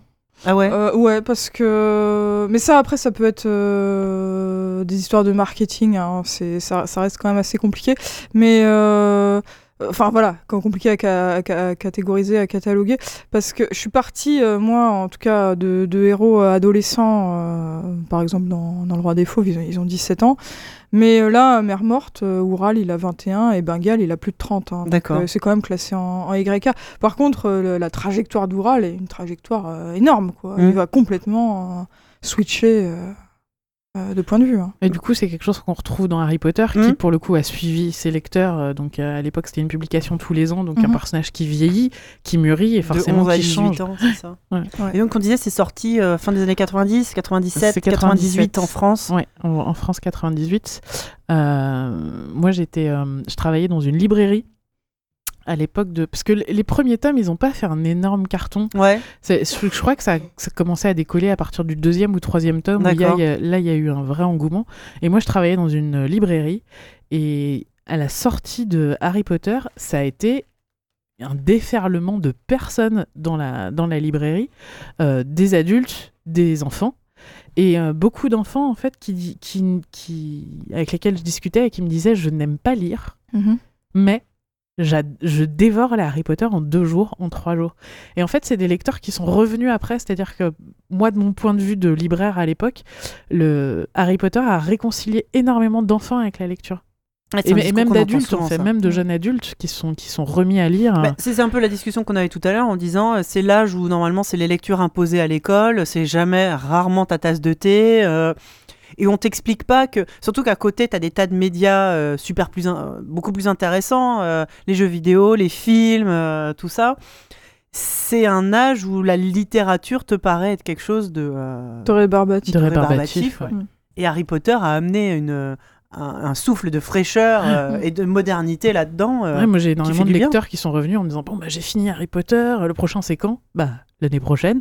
Ok, bon, est-ce qu'il y a d'autres trucs qui ressemblent à. Harry Potter que je pourrais lire? Et là tu fais bah, on est dans une librairie en fait, il y a- il y, a plein de choses Ouais. et il y a, il y a un certain nombre de personnes pour lesquelles ça a été une, Je un génial. déclic. Ouais. Et, je, et je pense que c'est encore le cas aujourd'hui. J'ai un petit neveu à qui on a offert son Harry Potter. Il a fait une tronche quand il a vu le bouquin. Euh, genre, ah merci, c'est trop bien. Quoi. Oh, un livre, super. Parce que, parce que non, pas les livres. Et je l'ai eu au téléphone euh, donc un mois après. Et il me dit Bah, Harry Potter, c'est trop bien. Est-ce que vous pourriez m'envoyer la suite? Est-ce que ça va pas devenir le, le- le cadeau euh, obligé de chaque enfant qui a atteint ses 11 ans? On lui offre son tome d'Harry Potter, ça, ça va devenir un nouveau rite dans, Mm. la, dans la civilisation. Tu as 11 ans, tu reçois ton exemplaire d'Harry Potter. Ouais, Je sais pas. Mais, euh, mais oui, oui. c'est- Mais c'est super. Je sais pas- je sais pas si ça. Enfin, c'est quelque chose qui, a- qui marche bien quand même, le, la, la littérature young adulte en termes de vente. Ouais, en termes de segments de marché, euh, c'est extrêmement dynamique. On est euh, la littérature jeunesse, euh, la littérature, la BD et la, le young adulte sont des segments qui marchent plus que la littérature générale. Ouais. Ouais, ça se vend mieux. Il y a, ouais, est-ce qu'il y a un côté aussi marketing Euh, Ils sont souvent. C'est une littérature qui est très souvent adaptée au cinéma. Enfin, moi, j'ai l'impression, de mon point de vue. Mhm. Euh, pareil, est-ce que c'est Harry Potter qui a lancé le- le- la mode? Mais n'empêche que. Alors, euh, j'ai noté deux, trois trucs parce que, quand même, je vous ai dit, j'y connais rien. Euh, est-ce est-ce que ensuite il y, a eu- y a eu la saga Twilight? Ben, mine de rien, Ah bah donc de Stéphanie Meyer. Quelque chose que j'ai remarqué, toutes ces grandes sagas un peu connues sont toujours écrites par des femmes. Est-ce que c'est un hasard? Est-ce que euh, le fait que ça soit aussi un, un peu considéré comme, euh, tu vois, pas de la sous-littérature, mais euh, c'est pas, c'est- c'est- pas des vrais romans euh, pour de vrai, quoi. Est-ce que c'est euh, parce que c'est écrit par des femmes qu'on dit que c'est pas de la vraie littérature et que ça s'adresse à des, à des gens assez jeunes ou, euh, ou est-ce que c'est l'inverse Comme on considère pas vraiment ça comme de la vraie littérature, les femmes sont autorisées, entre guillemets, à être publiées en disant Oh, ça va, c'est bon. Il faudrait des analyses de. Mm, de, de maisons d'édition, peut-être pour nous répondre. Si, si, moi je pense qu'il y, a- qu'il y a une part euh, de justesse là-dedans. hein. C'est, euh, Et euh, en fait, quand vous écrivez pour les enfants, bah, c'est pas sérieux. Ouais. Voilà. C'est euh, t'écris pour les enfants, bon, ouais, c'est des petites histoires, on dit souvent ça, c'est des petites histoires, vous allez faire vos petites histoires. Bah, non. Ouais, et puis du coup, c'est plus un truc de, de, de bonne femme. Enfin, on- Ouais. ça, ça choque pas que ce soit des femmes qui écrivent ça, Mm. peut-être. Pour les lecteurs, c'est des grandes histoires. hein. Ah oui, bah. bien sûr. Mais Ouais, donc, on, ouais. on disait, Twilight, c'est euh, paru entre 2005 et 2008. Il y a quatre tomes qui ont été adaptés en cinq films. Comme beaucoup comme Harry Potter, le dernier tome est souvent divisé en deux films. Alors là, pour le coup, Twilight, je passe mon tour. hein. J'ai jamais vu ces trucs-là. Je- Moi, c'est les- des histoires de vampires qui brillent. Moi, j'ai j'ai lu hein, les bouquins, je, je trouvais, je trouvais intéressant. hein. Vraiment, bon, ils sont, extrêmement décriés, euh, et disqualifiés euh, par l'opinion publique, euh, c'est nul. Mais non, non, moi, je trouve qu'il y, a- y, des- il y a des éléments hyper intéressants dans, dans Twilight. Et surtout, ce que, moi, ce que j'avais trouvé touchant à l'époque, c'est que je voyais des gamins dans le métro avec, avec leur Twilight dans les mains. quoi. Bah, c'est super, ils lisent, quoi. Ah bah, Formidable. ouais. Non, moi, ce que les, les critiques que j'avais entendues, c'était plutôt sur le côté hyper. Euh, un poil réac de, de- Mm. des relations, euh, de la Relations. vision des relations amoureuses. Relation un peu toxique, tout ça. Ouais. Ouais. Donc là, j'avoue que c'est pas tant le fait d'avoir des vampires qui brillent, ça à la rigueur. Oui. euh, Euh, moi, moi, pour moi, c'est un, un, c'est un point de blocage. hein. Mais euh, plus dans le côté, euh, ouais, bah, si vous bah, enseigner aux jeunes filles les, les choses de l'amour via des relations ultra toxiques, ça me paraît compliqué. Après, bon, bah voilà, j'ai pas lu. J'ai pas lu les livres, j'ai pas vu les films, je pense pas que ça arrivera d'ici demain. Donc j'avouerai que sur Twilight, euh, je passe mon tour. Entre temps, enfin après, on a eu les Hunger Games. Capital.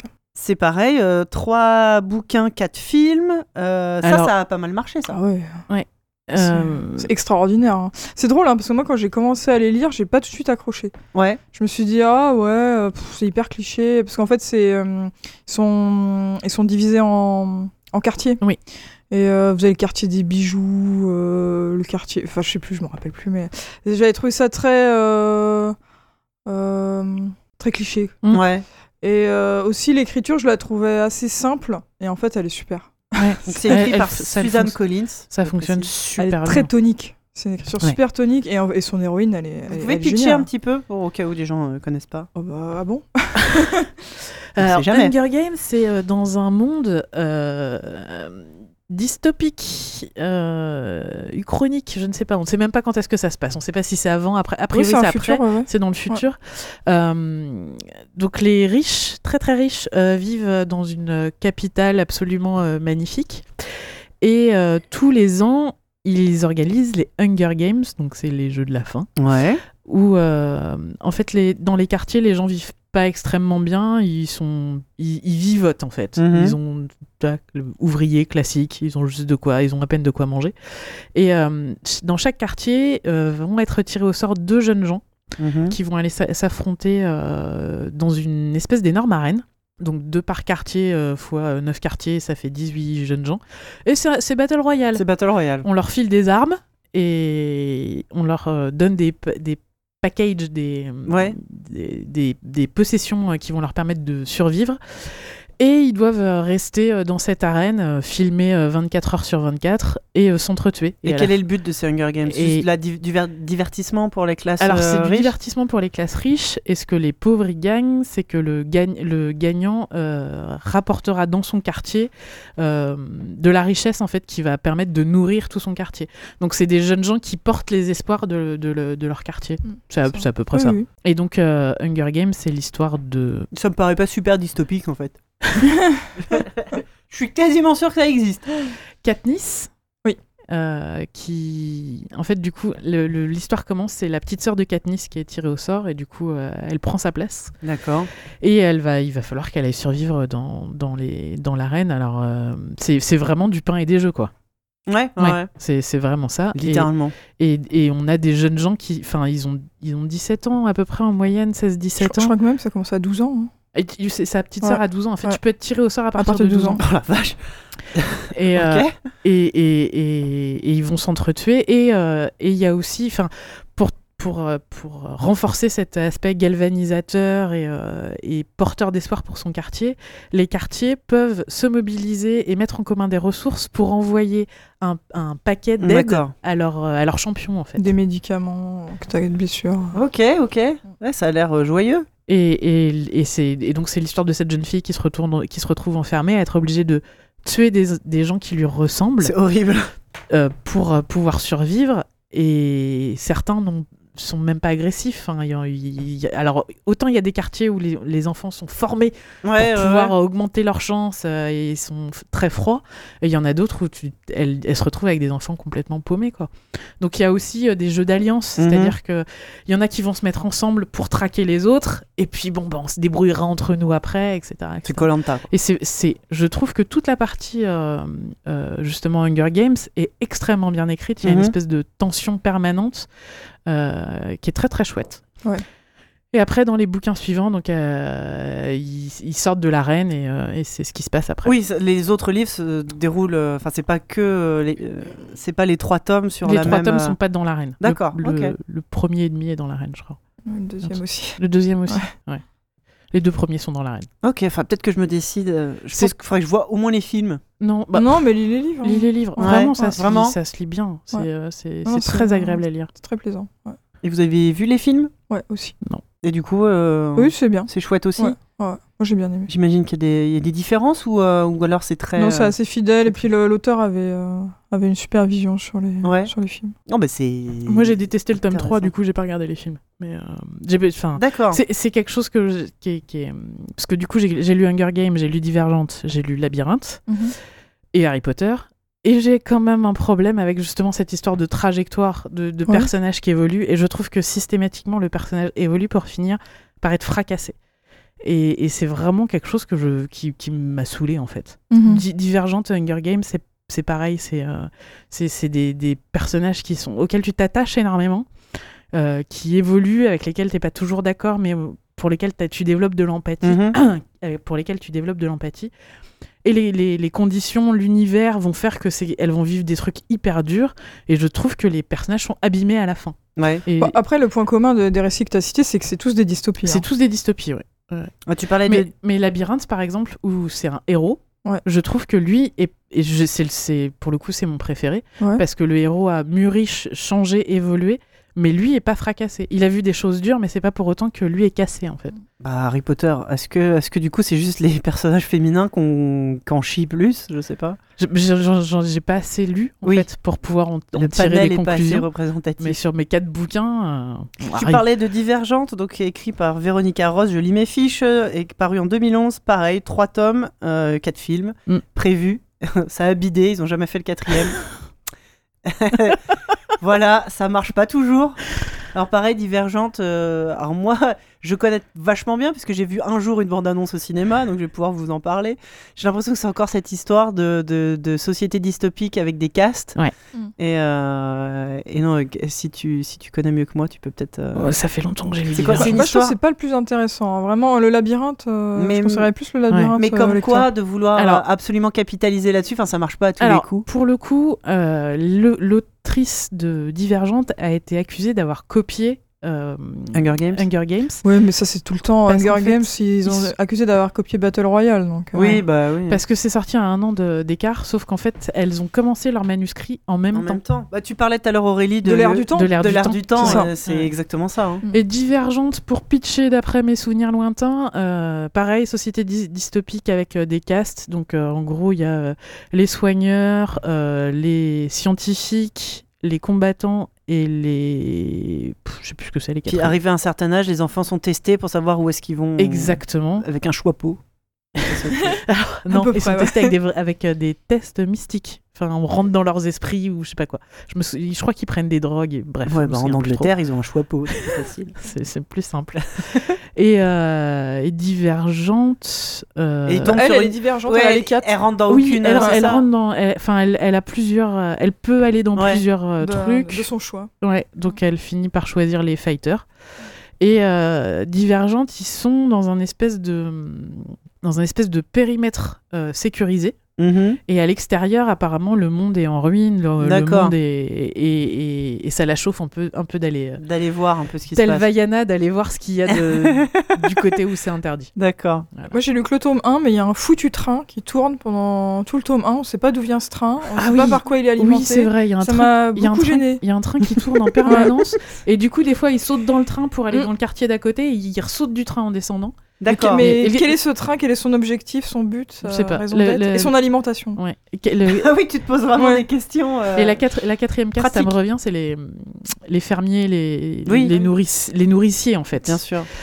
Et, euh, Bon, et, j'aurais choisi bagarre aussi, hein, et, si j'avais eu le choix. et en fait, donc, il y a, y des chefs dans chaque clan. Ils sont censés avoir un espèce de concile euh, Ouais. pour euh, gérer toute cette société.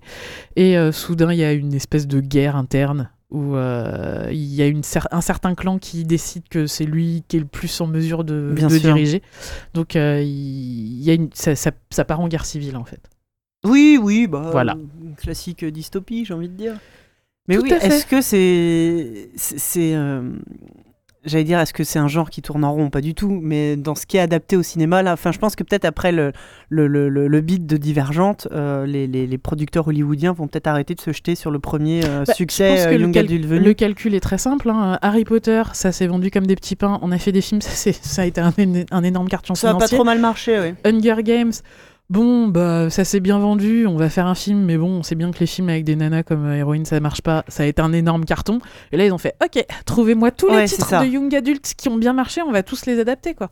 Et Twilight, ça a été la même chose. Ouais. Puis bon, bah, il y a un moment, en fait, le public se lasse. Bah, surtout quand c'est pas très très bien. C'est surtout quand c'est pas très très bien fait, ouais. ouais. ouais. Il y- avait clairement pas le même budget dans Divergente que dans Hunger Games. Non, Et puis il est inférieur. Il est moins intéressant. Mm. Le bouquin était de Ouais. base euh, moins bien fait. Beaucoup plus radical d'ailleurs, euh, pour le coup j'ai lu les trois, Euh, encore plus radical que Hunger Games dans sa façon de péter l'héroïne. Ouais. Et le dernier qui est Labyrinthe, que Alors j'ai ça, je connais pas. adoré. Euh, le pitch de Labyrinthe, c'est... alors, pour le coup, tu, ne- tu ne vois que à travers... Enfin, tu ne découvres le monde que à, que à travers les yeux du héros. D'accord. Et en fait, le héros se retrouve, se réveille un matin euh, dans un labyrinthe où il y a que des gamins qui lui expliquent qu'en fait, euh, il le but c'est de trouver la sortie du labyrinthe, Oui. qu'il y a un groupe de filles et un groupe de garçons qui sont pas au même endroit, ils sont séparés, Mhm. mais ils arrivent à communiquer. Et, euh, et en fait, le labyrinthe de jour est explorable Mhm. d'une façon à peu près safe, mais que euh, dès que la nuit vient, en fait, les portes du labyrinthe se referment pour euh, que leur euh, carré central euh, soit complètement isolé, et que les gens qui restent dans le- la partie labyrinthique après une certaine heure, bon bah n'en reviennent pas parce que c'est plein de monstres et de trucs horribles, euh, etc., etc. Et donc le but pour eux, ça va être de sortir du labyrinthe. Ouais. Donc ça, c'est le premier tome. Mais ils peuvent pas progresser puisqu'ils sont toujours obligés de revenir au milieu, Il c'est ça cartographie. Ils cartographient. Mais et je crois que les murs bougent. hein. et, et voilà, et les murs bougent. Donc euh, bon, ils cartographient, mais c'est pas toujours la même Ah oui, chose. c'est impossible. Donc en fait, il faut essayer de comprendre la logique du labyrinthe. Sauf que. Ah oui, c'est comment ça s'appelait ce film euh, Cube? Oui, c'est ça. Mm. Sauf qu'en fait. Et donc, quand un enfant meurt, il y en a un autre qui pop Oh mon dieu. pour qu'il soit toujours au même, Le euh, même nombre. Et, euh, Comme à Colanta. C'est ça. Je vais le répéter tout le et, de- et donc, euh, le, le premier tome, le but, c'est de sortir de labyrinthe, du labyrinthe. Et leur but, c'est de sortir du labyrinthe et de comprendre quelle société Oui. peut envoyer ses enfants dans un labyrinthe, pourquoi faire, Oui, quel est le but euh, qu'est-ce qui se passe à l'extérieur pour qu'on en soit là, quoi? Et, et, le- et du coup, je trouve que la suite, après la sortie du labyrinthe, Mhm. est bien plus intéressante que toute, la, que toute la première partie dans le Mais il y a labyrinthe. beaucoup de suspense qui est lié au mystère. Vraiment, on tourne les Ouais. pages pour comprendre ce qui se passe. Oui, parce qu'évidemment, en plus, le héros est amnésique. C'est-à-dire que les deux. Alors, lui, il arrive en même temps qu'une. il arrive en même temps qu'une gamine, et apparemment, ils ont tous le même problème c'est qu'ils sont drogués avant d'arriver dans le labyrinthe. Bien sûr. Et ils ont aucun souvenir d'où ils viennent, qu'est-ce qui s'est passé avant. Bien etc., sûr. etc. Et elle est la seule fille. C'est que des garçons. C'est elle, c'est la seule Oui. fille. Ouais. Ouais, tu disais que les garçons et les filles étaient Je sais. séparés. Enfin, oui, bref. Ouais, Ouais, c'est hein. ça. Donc, C'est- quoi cette fille? Ouais. Pourquoi il est là? C'est la première fille, c'est Mm. la toute première fille qui voit, ouais, c'est vrai. Et, et j'ai j'ai trouvé très très chouette. Trois tomes, et un peu après. euh, Est-ce que ça a été adapté au cinéma Oui, oui, oui. Alors je sais, je sais même pas s'ils ont fait les trois films. Je sais qu'ils ils ont fait une adaptation. J'ai vu le héros, enfin j'ai vu l'acteur qui incarnait le héros. J'ai fait, je regarderai jamais. Il ressemble pas du tout à ce que je m'étais imaginé. Ça ne me va pas. et euh, et le- l'auteur en fait, quelques années après la trilogie, a écrit un bouquin qui s'appelle Avant le labyrinthe D'accord. et qui explique pas mal de choses qui sont, euh, qui sont laissées en suspens ou qui sont très légèrement expliquées euh, dans, le, dans les Mais est-ce que c'est intéressant d'expliquer ou est-ce que ça gâche pas le mystère justement? Non, parce que euh, a une très bonne maîtrise de, du suspense Mhm. et, et ce qu'il raconte En fait, il te raconte la- ce- ce- cette préquelle ne te raconte pas d'une façon didactique. Oui. Comment est-ce qu'on est arrivé là C'est il te raconte une, a- enfin, une histoire des gens qui ont vécu les événements qui ont amené jusque là.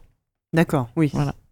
Donc, euh, Ok. non, c'est très chouette. Putain, Je me rends compte que c'est tout un tout un, un pan que je- auquel je suis passé complètement à côté, tous ces trucs-là. Moi, j'aime beaucoup, j'aime beaucoup c'est la littérature young adulte parce que c'est c'est facile à lire en fait. C'est très fun. C'est euh, et tu tournes les pages. oui, ça euh, tue des enfants, ça a l'air très fun. Non, mais enfin, c'est- c'est c'est écrit d'une manière très efficace. Ouais. Donc ça se lit très facilement, ça t'embarque. Il n'y a, Mmh. Ouais. il y a pas de temps mort. il Y a...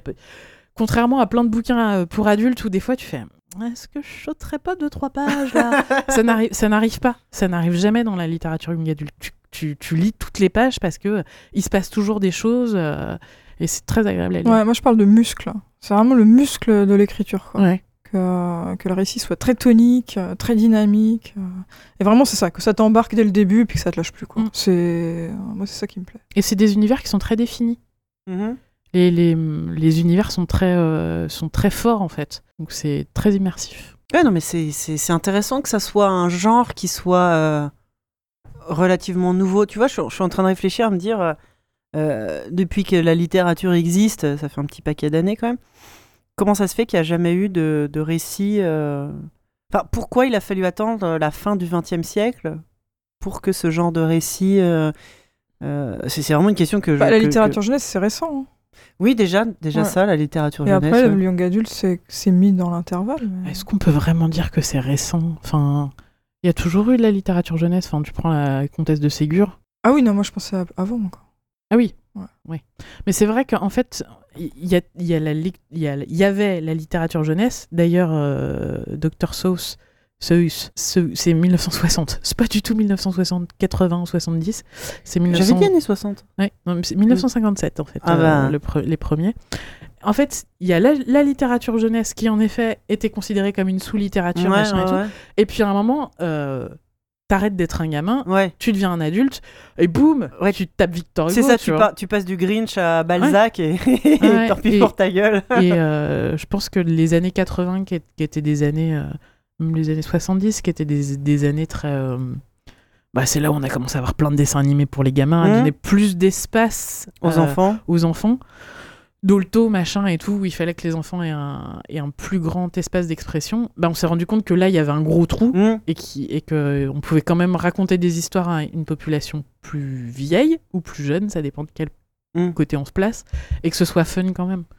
Je pense que c'est ça qu'a. Donc c'est une progression euh, logique finalement de. Bah, parce que comme tu le disais tout à l'heure, il y, a vra- il y a vraiment un énorme, enfin, il y avait un énorme trou entre avait la, un gap, ouais. Mm. entre la, littéra- la- la littérature jeunesse et la littérature adulte. Bon, on passait, oui, de la bibliothèque verte à- au livre pour adultes. Ouais, euh, comment ça s'appelle à la Pléiade quoi. L'enchaînement. Mais justement, est-ce que c'est cool on- on- Ça va peut-être euh, enfin arrêter cette malédiction des livres chiants à lire en, en cinquième quoi. Est-ce que maintenant les professeurs de, est-ce que c'est encore considéré comme euh, des petites histoires et de la petite littérature? Ma- Malheureusement, alors à ça je sais pas. Je me demande si c'est pas spécialement français d'ailleurs, ce, ce côté très euh, où on encense à chaque fois les, les, les auteurs Les euh, classiques. et, et on chie un peu la gueule de, de... Parce que déjà, la science-fiction, ça a mis du Mm. temps à être accepté. La fantasy, euh, il a fallu attendre qu'on se rende compte que Tolkien rapporte du blé pour commencer à dire que c'était peut-être pas si mal. C'est pareil, c'est exactement pareil. Ouais. C'est des, c'est des genres qui sont ghettoisés, peut-être même plus. hein. Moi, je trouve le genre de l'imaginaire est plus ghettoisé que la littérature jeunesse. hein. Ouais, tu penses? Ouais. Oui, parce qu'à la rigueur, la littérature jeunesse, je veux dire, tout le monde, enfin, tout le monde a été enfant. tout- Enfin, ça concerne Mm, un peu mm. tout le monde. Peut-être que le- le- li- la littérature de l'imaginaire, il y a encore ce côté. euh, C'est un truc de loser quand même. Tu vois. Ouais, c'est pas des vrais. euh, Asimov, il, se faisait railler par ses collègues pour écrire des bouquins de science-fiction. Euh, Ouais. Asimov, quoi, merde. Euh, ouais, non, mais même, tu vois, euh, enfin, tous ceux qu'on a cités. euh, je- alors, tu vois, j'en- ai aucune idée, mais comment les romans de Jules Verne, quand ils sont sortis, il y a euh, 100 ans bien tassés, comment c'était perçu à l'époque? Tu vois, est-ce que c'était genre, ah, mais votre histoire de, euh, bah, de il, ballon et de fusée euh, il enfin, Fusée, le mot n'existe pas, mais. Il me semble que Jules Verne s'était publié dans des journaux. Je ne sais pas du tout. On devrait. Petite pause, Petite pause euh, Wikipédia. Après, enfin, ouais, il y, a- y y plein de. Il y a plein d'auteurs comme ça. euh, Tu vois, même Stephen King, il a fallu euh, plusieurs années avant que ça soit considéré comme. euh, et peut-être plusieurs adaptations cinématographiques Ouais, peut-être. pour que ça soit considéré comme euh, Mm. digne d'intérêt de la part de- de- d'un certain. Bah, moi, à mon époque, c'était très, très ghettoisé parce que c'était vraiment dans le rayon terreur, Ouais, qui était une collection euh, très à part Ouais. dans, dans les librairies. caché un peu au oui, fond. c'est c'est même physique. hein, dans, la, dans la librairie, il y avait le coin euh, terreur, le, le rayonnage terreur, où il y avait les Kings. Maintenant, c'est il est plus, il est plus catalogué là. Quoi. Ah ouais, ouais. Je pense que maintenant Stephen King c'est devenu euh, un classique justement. Mm. Mais est-ce que avant de devenir des classiques, euh, euh, euh, je sais pas. Enfin, tu vois, les auteurs qu'on considère classiques aujourd'hui, j'imagine qu'il y en a plein qui ont été considérés comme un peu, un peu vains à, à leur époque. Mais là, là c'est, c'est, c'est quand même particulièrement le cas pour tout ce genre de, de littérature. Est-ce qu'aujourd'hui, justement, avec le développement bah, de ce qu'on appelle ici la culture geek, la culture de l'imaginaire, qui est de plus en plus quelque chose qui devient mainstream. C'est Mm. quelque chose nous qui nous qui nous ravit hein, de pouvoir euh, avoir la chance de justement euh, lire du King, du Tolkien, euh, voir de lire du Marvel, euh, voir des films et tout ça. E- Est-ce que avec ce, ce développement de la, de la culture de la culture geek, tous ces trucs-là vont, vont pareil profiter de cette de cette grande de ce grand appel d'air pour enfin euh, arrêter cette espèce de distinction entre euh, les œuvres culturelles, euh, on va dire, euh, nobles et acceptables, et bah, ce qu'on appelle aujourd'hui la pop culture. Ça, ça en fait complètement partie, en fait. La, littérature young adulte, c'est complètement dans, dans la pop culture. Dites-moi si je dis des conneries, hein.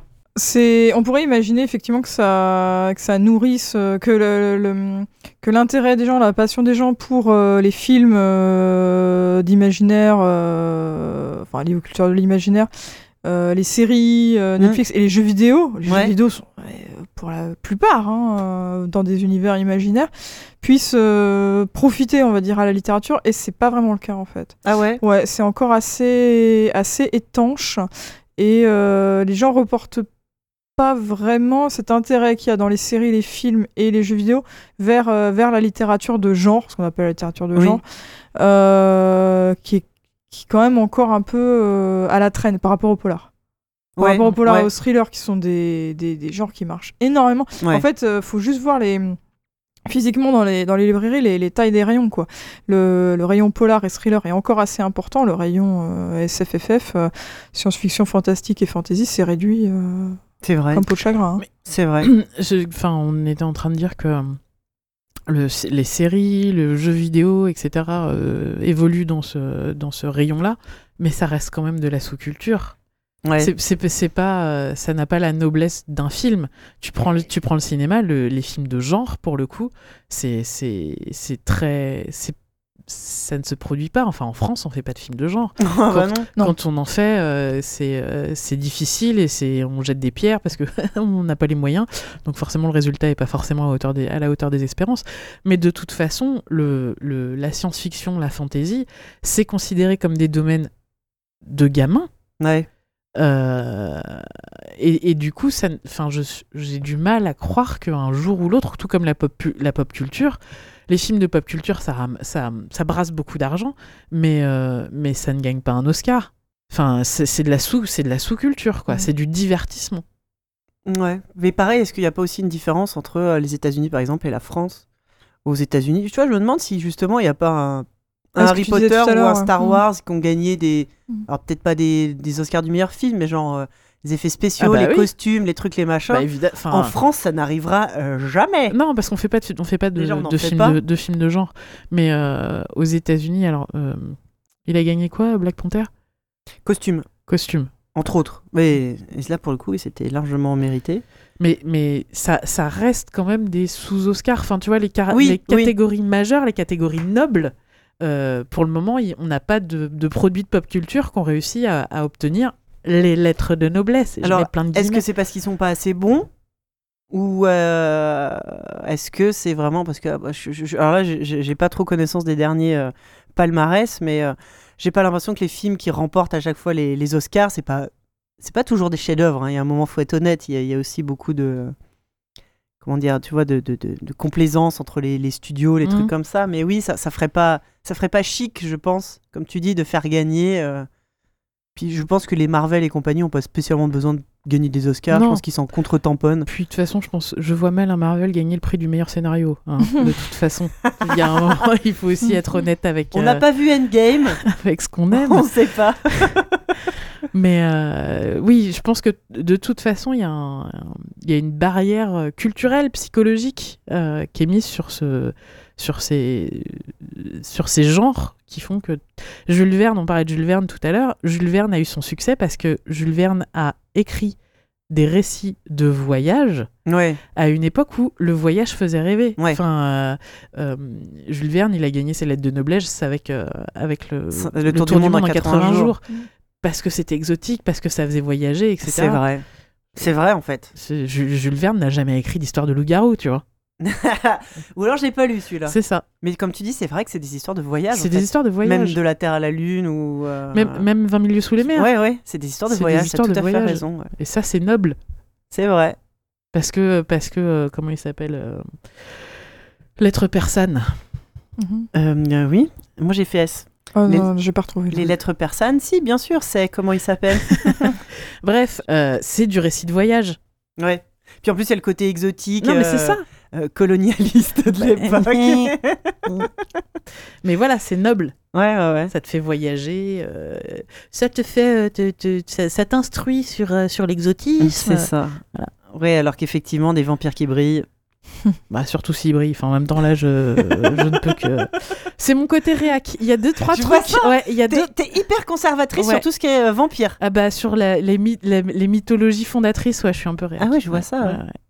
Il y a des règles, Ah merde. non, mais je, je, comprends, je comprends bien. Mais tu, c'est pour ça qu'on avait parlé de What We Do in the Shadows l'autre fois. Ça, ça, ça, tu vas bien aimer. C'est très comme il faut. En fait, j'ai pas de problème à ce qu'on joue avec les règles du moment qu'on annonce qu'on joue avec les règles. Et pas qu'on arrive en disant Non, c'est des règles. Mais ça, ça sort d'où? Ça n'a aucun rapport avec la choucroute. Voilà, ça me. Ouais, c'est marrant tout à l'heure quand on parlait de. euh, tu vois, euh, les héros ou les héroïnes sont des ados, il y a un parcours, il y a une trajectoire et en même temps un peu de fantastique. Est-ce que Buffy, ça serait pas de du young adult euh, version euh, série télé? Est-ce que c'était à peu près à cette époque-là, fin des Ouais. années 90 C'était aussi dans l'air du temps de ce genre de récit, non? Je pense que c'est complètement young adulte. Ouais. Et en plus avec un, un rythme. Ouais. Mm. Mm. C'est c'est la version, ça serait la version filmique de. de, de Je crois qu'il y, a des- il y a des points communs hein, entre, entre nos textes et puis, et puis les séries. hein. Ce, Ouais. euh, ce côté euh, très rythmé et puis de développement des personnages sur la longueur. Ouais. Mais c'est vrai que le- l'explosion des séries télé à la fin des années 90, justement, euh, correspond en même temps à, ce, à tout ce dont on vient de parler. Je suis pas sûr que ce soit un, ça soit un hasard. Tu parlais de l'air du temps. euh, Mm. C'est complètement, euh, complètement ça. Et, euh, et tout ce que ça aborde en termes de violence, de, de sexualité. euh. On a beaucoup évolué aussi sur les constructions de personnages, notamment des méchants. Ouais. Avant, c'est pareil dans les, dans les, dans les séries. hein. Il y avait des méchants très méchants. Oui, on savait pas pourquoi ils étaient méchants. Ils étaient Ouais. juste méchants parce qu'ils étaient méchants. C'est ça. Et ça, ça, ça a changé dans les séries, notamment avec Dexter. euh, Ouais. On a commencé aussi à s'approcher de l'intimité euh, du psychopathe, euh, de le voir avec sa sœur, après de le voir avec son fils plus tard. euh, et de faire des personnages qui soient dans la nuance. euh. Ouais. Et euh, donc là, la série a évolué. Je pense que nos, nos textes ont aussi évolué dans ce sens-là, de faire des personnages très nuancés. euh, Ouais.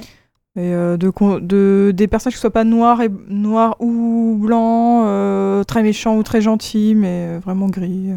Et toi, bah, on revient à ton, à ton, à ton métier, du coup, quand tu écris, tu te sens, tu sens clairement quand tu es influencé par quelque chose ou c'est plus diffus?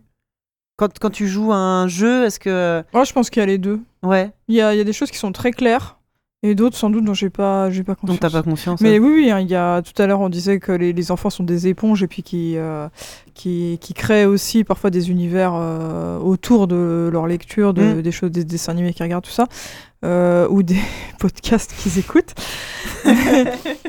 mais, mais les adultes aussi, hein, on, se nourrit de, de ce qu'on regarde, des jeux auxquels on joue. Ah oui, de toute façon, aucun artiste n'est hermétique Ouais. à, à Ouais. ce qui l'entoure. Mhm. Mais j'imagine qu'aujourd'hui, avec tout ce qui existe en série, en film, en tout, enfin toute la toute la, la, la- la- la culture euh, qui a jamais été aussi euh, présente et facile d'accès, Mm. ça doit- le processus doit encore plus euh, s'accélérer. Est-ce que tu t'es déjà rendu compte en écrivant quelque chose que euh, Ça ressemblait à, à Skyrim ou à Assassin's Creed ou à... Oui, bah après tu peux, tu peux même en jouer. Le, le roi des fauves, très clairement, j'ai toujours dit que c'était, c'était l'univers de Skyrim. hein. J'ai mis un vasar à un moment pour rigoler. Je me suis dit ceux qui connaissent Skyrim, ils vont, ils vont le cramer. Euh, C'était pour, euh, c'était en clin d'œil quoi.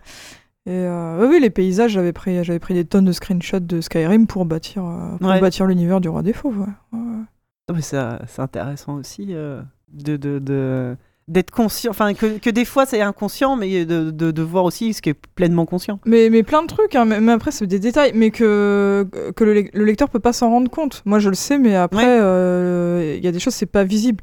Par exemple dans Le Roi des Fauves, il y a une scène, la première apparition du, du méchant entre guillemets, euh, c'est un garçon euh, bouc qui apparaît sur une euh, dans, dans la nuit euh, au-dessus d'une rivière et en fait on le voit euh, on le voit respirer lentement avec la cage thoracique qui euh, qui s'enfle, qui se désenfle et tout ça. Et ça en fait c'est une scène dans Silent Hill 2. D'accord. C'est- quand on voit la première fois Pyramid Head, c'est dans un couloir et il est complètement immobile, il bouge pas, il vous attaque pas, mais il est là et il respire. Ouais. Et euh, j'ai trouvé cette scène euh, superbe et je me suis dit ah ouais tiens c'est cool, je vais faire ça dans la- l'apparition du, du garçon du garçon bouc euh, du roi des fauves quoi. Ah, c'est cool.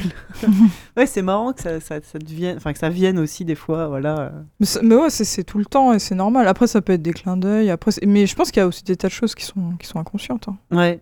Bah, c'est à ça que servent après les profs de français. Quand tu étudies un texte et qu'ils disent euh, l'auteur a dit que les rideaux sont rouges, ça veut dire que Mhm. ça le renvoie à.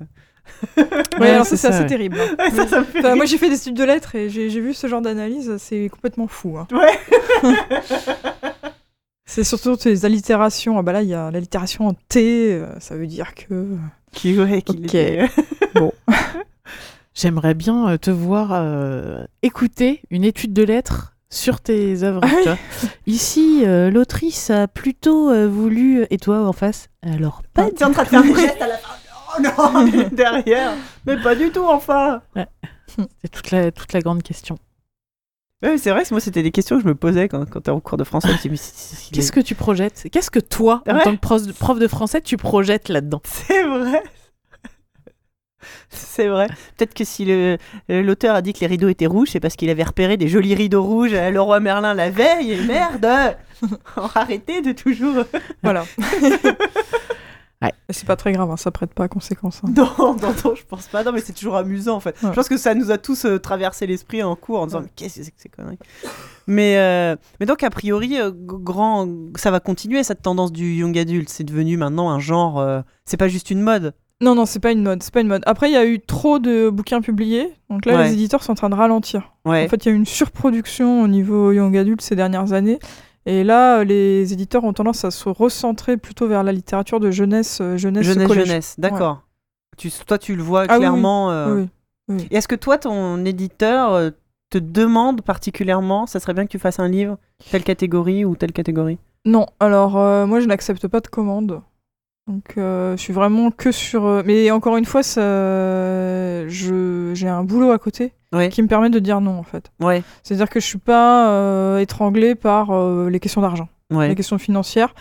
Ça, c'est mon boulot alimentaire qui, qui me stabilise aussi artistiquement. C'est-à-dire que je peux faire mes propres, mes propres choix. Et je, vraiment, j'ai pas du tout envie qu'on me passe des commandes pour les bouquins. Il faut que Sauf ça vienne entièrement de moi.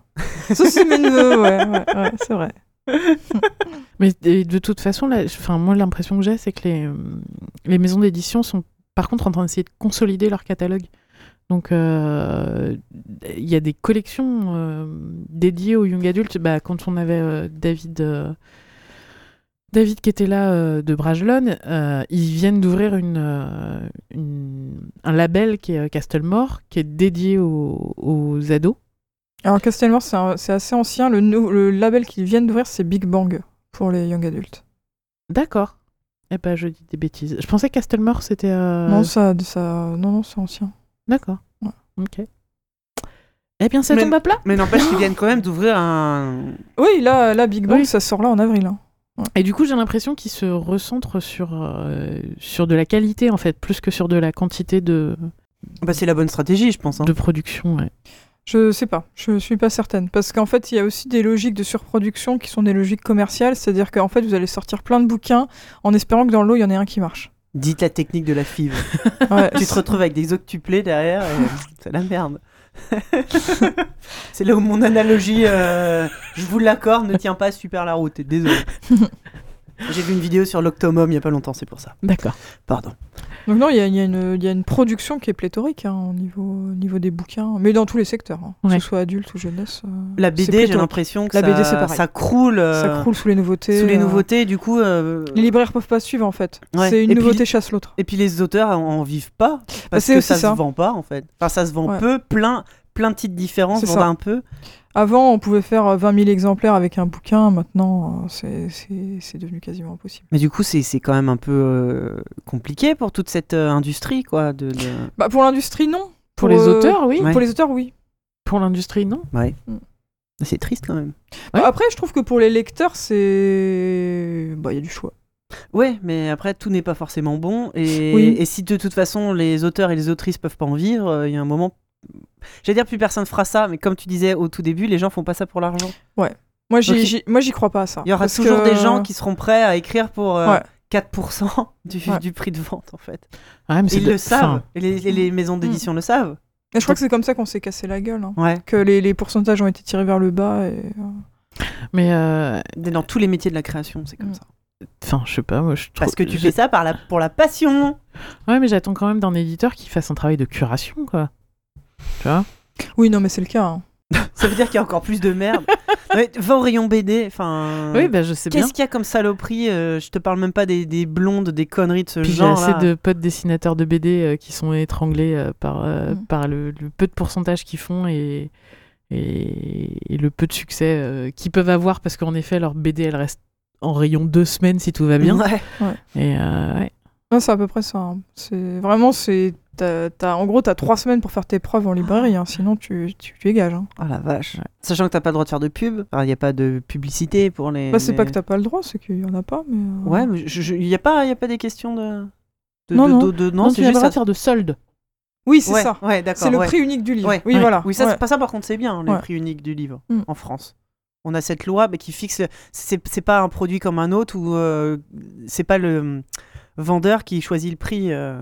Non, ça, enfin, moi j'ai l'impression que c'est une bonne chose, mais peut-être que je me trompe. Euh, si- enfin, moi, je suis pas faire, euh, très spécialiste de ces arcanes économiques, mais je Ouais. crois que oui, c'était plutôt. Je pense que c'est ce qui protège un peu Ouais. la, la- la- la- Je pense que ce serait encore pire, effectivement. Ouais. Si on pouvait euh, baisser les prix Ouais. comme ça. euh, ouais. Oui, puis qui fait qu'il n'y a pas euh, un bouquin qui vaille euh, le- un certain prix, le double dans une autre librairie, Mhm. et la Ouais. moitié dans un autre. C'est tous Ouais. les prix sont pareils. Je crois qu'ils ont droit à une marge. euh, il y a un- 5% Ouais, un pour les cartes de fidélité. mais, mais que tu trouves que ton bouquin il est au même prix à la Fnac ou à, au petit libraire du coin. Quoi. Ouais. Je pense qu'il y aurait beaucoup trop d'abus. Et ça, c'est typiquement français, je crois, non? Oui, c'est la loi langue. Ouais. Ouais. De Bah, temps en temps, il y a des fait, lois pas trop mal. Si on n'avait pas ça, surtout, ça aurait tué les libraires.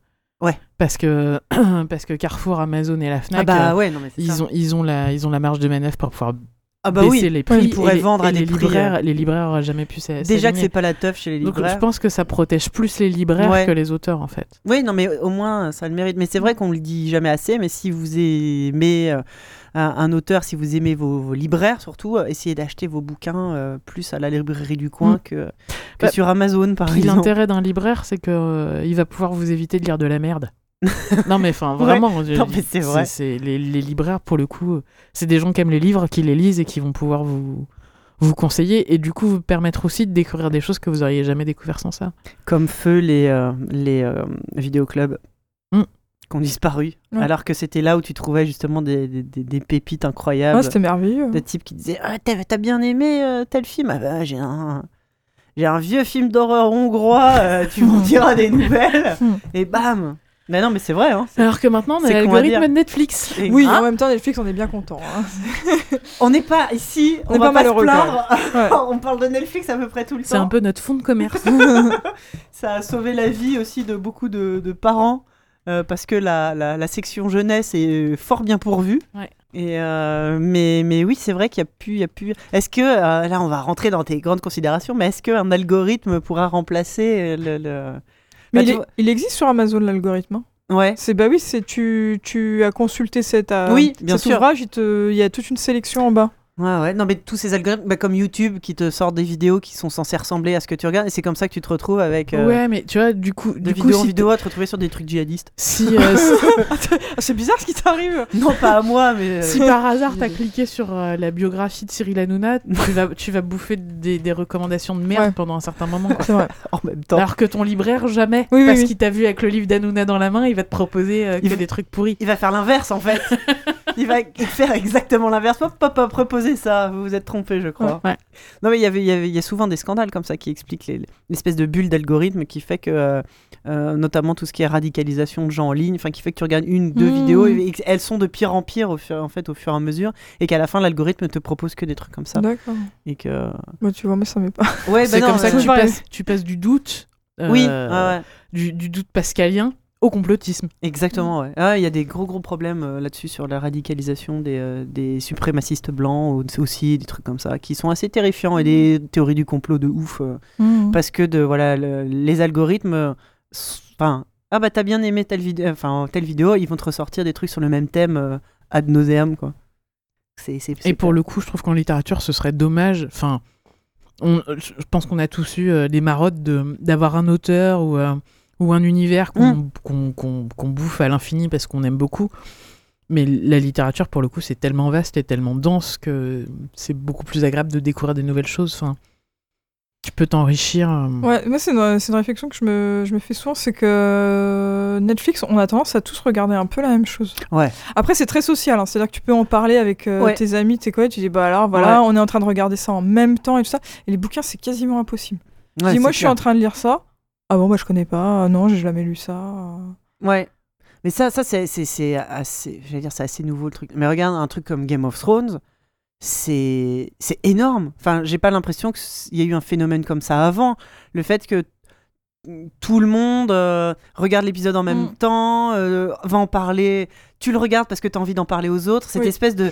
Il y a même des gens qui en peuvent plus de la série, mais qui les regardent quand même pour pouvoir en parler avec les gens ça. ou pour ne pas être spoilés, alors qu'ils n'avaient pas du tout prévu de le regarder maintenant. C'est ça, mais c'est devenu un réseau social. C'est un réseau social, Game of Thrones, en fait. Et, et genre, si tu l'as pas vu, tu sais, c'est comme. euh, référence de vieux, euh, euh, Rachel qui, qui, qui, qui se met à fumer quand elle, quand elle trouve un taf parce que toutes ses, sa bosse et toutes les autres fument et elles, elles prennent toujours les décisions importantes pendant leur pause clope. Mm. Du coup, elle, elle se force à fumer pour aller pour faire partie du, du, du truc. J'ai l'impression que Game of Thrones, c'est pareil. T'es es obligé d'y aller parce que sinon, t'es pas. Euh, tu C'est vois, pas in. t'es pas in, tu peux pas Oh, en parler. super, on est retourné à la cour de lycée en fait. Mais ouais, mais là j'ai l'impression que c'est il y, a- il y a quand même un l'ampleur du truc. On s'éloigne un peu du sujet, hein, mais l'ampleur de, de- du phénomène social de Game of Thrones, c'est quand même pas c'est assez n- nouveau. Enfin, c'est c'est- c'est pas banal quoi. Et ça- Non, mais Netflix en général. hein. Ouais. Ouais, parce que. Mais c'est vrai que tu disais qu'on regarde tous un peu la même oui. chose. J'ai cette impression aussi qu'il y a, il y a une, une- un choix euh, énorme et qu'en fait on regarde tous les mêmes 3-4 séries. Alors c'est quoi? C'est pareil, phénomène de groupe euh, Ouais, c'est une espèce de vague. Puis c'est le fait de comment c'est présenté, euh, tout simplement. C'est- C'est c'est pareil, c'est une histoire d'algorithme qui te montre toujours euh, les mêmes choses en premier.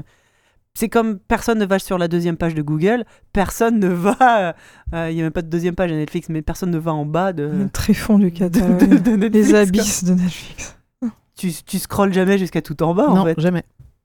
Non, mais le truc qui est cool avec euh, Game of Thrones, c'est que du coup, euh, Martin, là, euh, produit une série qui devrait arriver très prochainement, qui est, pardon, qui est de la science-fiction, de l'afro-science-fiction. Ah, ça, c'est cool, ça. Et ça, je trouve ça carrément De cool. l'afro-science-fiction, c'est top. En fait, euh, il, est, il est producteur d'un- d'une série qui s'appelle Qui a peur de la mort? D'accord. donc en anglais euh, Who Fear the Death? Et c'est tiré d'un roman de Neddy Okorafor. Et voilà, c'est de l'afro-science-fiction, donc c'est de la science-fiction qui se passe sur le continent africain. Ça- écrit par une, euh, une afro-américaine. Le bouquin est extraordinaire. hein. Et je- Alors, et, et le truc qui est super cool, c'est que du coup, le, bouta- le bouquin a été réédité, parce qu'il y a quelques années, le bouquin était introuvable. Ouais. Et du coup, Ça en prévision de la cool. série, ils l'ont ils l'ont réédité, et ça, c'est cool. Euh, Genre, faut pouvoir le lire. J'espère que ça va être d'une part bien et que ça va marcher. Bah, il fait ça en collaboration avec l'autrice. Donc, Ouais. euh, Ouais, bah ouais, non, mais c'est important. Mm. Ah, Mm. c'est cool. Ouais.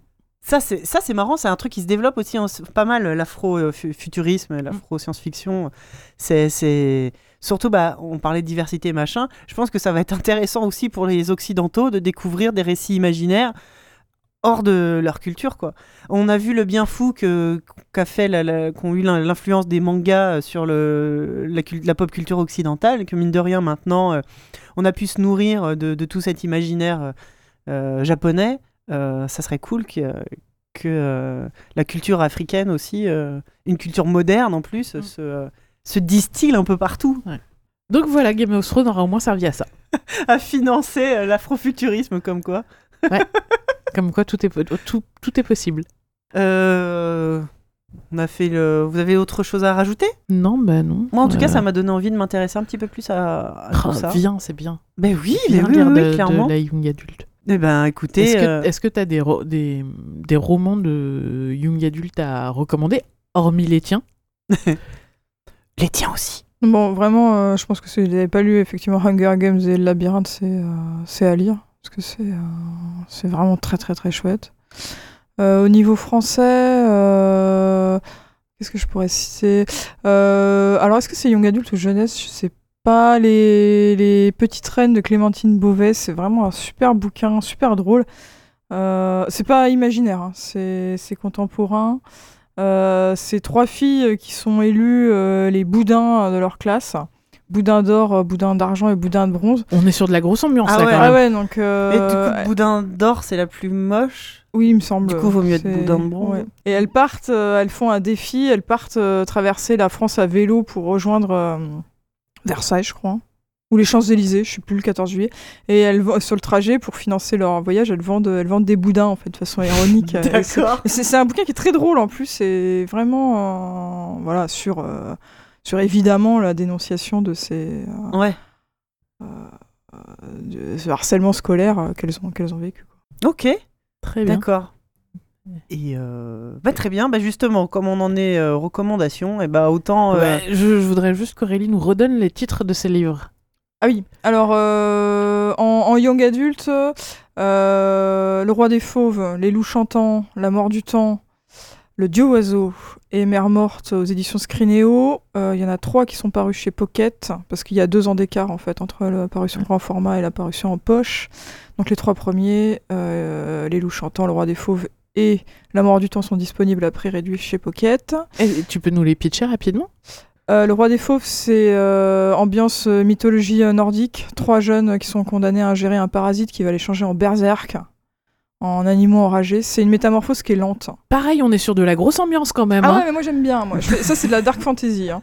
Et euh, donc c'est une métamorphose qui est lente. hein. C'est pas comme le loup-garou, euh, c'est la pleine lune, on se change, on se change en animal. C'est vraiment une métamorphose qui va durer 7 jours, donc ils ont le temps de se sentir partir en fait, physiquement et psychiquement. Donc qu'est-ce qu'on fait à ce moment-là? Euh, Les loups chantants, euh, l'héros, le héros a perdu sa chérie. Elle est disparue dans le blizzard, attirée par le chant des loups. Les loups fonctionnent un peu comme les sirènes dans ce récit, c'est-à-dire qu'ils attirent les gens par leur chant et on les revoit jamais. Et en fait, un an plus tard, euh, sa sœur tombe malade, euh, son corps commence à se couvrir de cristaux de glace. Et pour la sauver, il l'emmène, il veut l'emmener dans la, plus grosse ville, euh, ça se passe en Sibérie, hein, euh, dans la ville la plus proche, qui est quand même à 1000 km, donc c'est 1000 km à faire en chien de traîneau. Et à partir du moment où ils partent, dès, dès qu'ils partent, en fait, ils sont pris en chasse par une meute de loups. Et la louve de tête, la louve alpha, euh, entre dans ses pensées, dans ses rêves, et lui dit Je suis ta femme réincarnée. C'est moi, viens avec moi. Abandonne tout, lâche tout, et rejoins les loups, tu deviendras un loup. Donc euh, c'est vraiment la question sur euh, c'est qui cette louve? Est-ce que c'est une prédatrice qui est en train de le rendre fou pour l'attirer et le saigner, ou est-ce que c'est vraiment sa femme réincarnée en loup? Euh, ça, c'est les loups chantants. La mort du temps, c'est un séisme temporel qui va ravager le monde. Donc toutes les, époques en se retrouvent mélangées entre elles. Le dieu oiseau, c'est plutôt aztèque. C'est un roman sur le trauma, sur le traumatisme. C'est un personnage qui a été esclave pendant dix ans. Il est en miettes, il est en morceaux. Et euh, il a l'occasion de participer à une compétition qui va rebattre toutes les cartes, en fait. Où il peut euh, justement se venger euh, de ce qu'on lui a fait subir et s'arracher à sa, condition. Donc, est-ce qu'il va y arriver Et est-ce qu'il peut encore, est-ce qu'il a encore la force d'y arriver et de, de rassembler les morceaux, ces morceaux qui ont été éparpillés aux quatre vents, psychiquement, je parle évidemment, pas physiquement. Euh, Mer morte, bon, on en a parlé, c'est les océans fantômes qui reviennent se venger. Euh, Blé noir, euh, chez Gulfstream, euh, la fugue des deux adolescents qui vont faire des actions, s'engager pour les animaux. Et les deux jeunesses chez Magnard, la fille de Tchernobyl, donc pour reparler un peu aux plus jeunes de la catastrophe. Ah, c'est de cool, ça. Tchernobyl, ouais. C'est pour qu'ils sachent ce qui s'est passé en 86. Ça se passe dix ans après, et en fait l'héroïne revient dans la zone interdite qui est euh, autour de la centrale. Euh, Il y a toute une aventure avec les, les animaux euh, qui vivent euh, autour de la centrale parce que donc euh, il y a dans tout dans cette zone beaucoup d'animaux qui sont revenus vivre, et notamment il y a eu des chevaux de Przewalski qui ont été ont été réintroduits et qui, qui ont qui vivent très bien. C'est-à-dire qu'ils se sont développés, les troupeaux ont augmenté, euh, ils n'étaient pas touchés par, euh, par, la, par les, les maladies liées à la radioactivité. Ça, c'est la fille de Tchernobyl et euh, Chevaux de foudre qui reprend à la sauce fantastique les, les, sauces- les courses de chars à Rome. D'accord. Ok. Très bien. Et du coup, est-ce que, enfin, tout ça, c'est des one shot Ouais. Est-ce que ça te, ça te chauffe de faire des, des, Des Des sagas? trilogies, des sagas. Des Bah alors logis. non, Des pas sagas, du ouais. tout. Pas du tout. Ouais. C'est vraiment pas mon truc. Moi, je suis vraiment sur des stand-alone, sur des one-shots. euh, J'ai envie de changer d'univers, de visiter d'autres mondes, euh, de voir d'autres persos. Donc, euh, je, je- je change tout le temps. D'accord. Garder un perso et le traîner longtemps. Mais c'est super. Je pense que vraiment, c'est c'est- ça peut être une expérience extraordinaire. Comme ça peut être absolument affreux aussi et très mal se passer, quoi. Enfin, je sais pas. Moi, pour l'instant, je le sens plus en Te retrouver comme Akira Toriyama et faire des- du Dragon Ball toute ta vie alors que tu peux, tu peux Bah, plus le blairer. Ou même Ouais. comme euh, Robin Hobb qui a été obligé de, de enfin, forcer, euh, très fortement encouragé par sa communauté de fans d'aller retourner chercher un perso qu'elle qu'elle avait abandonné, tu vois. Fitz euh, de, Oui, Fitz, de l'Assassin Royal. de l'Assassin Royal, merci. Euh, il- elle avait fini sa saga et puis, puis il est revenu, quoi. Peut-être pas forcément pour le meilleur d'ailleurs. Eh ben écoute, parfait. Eh ben en effet, parlons, partons sur les recommandations.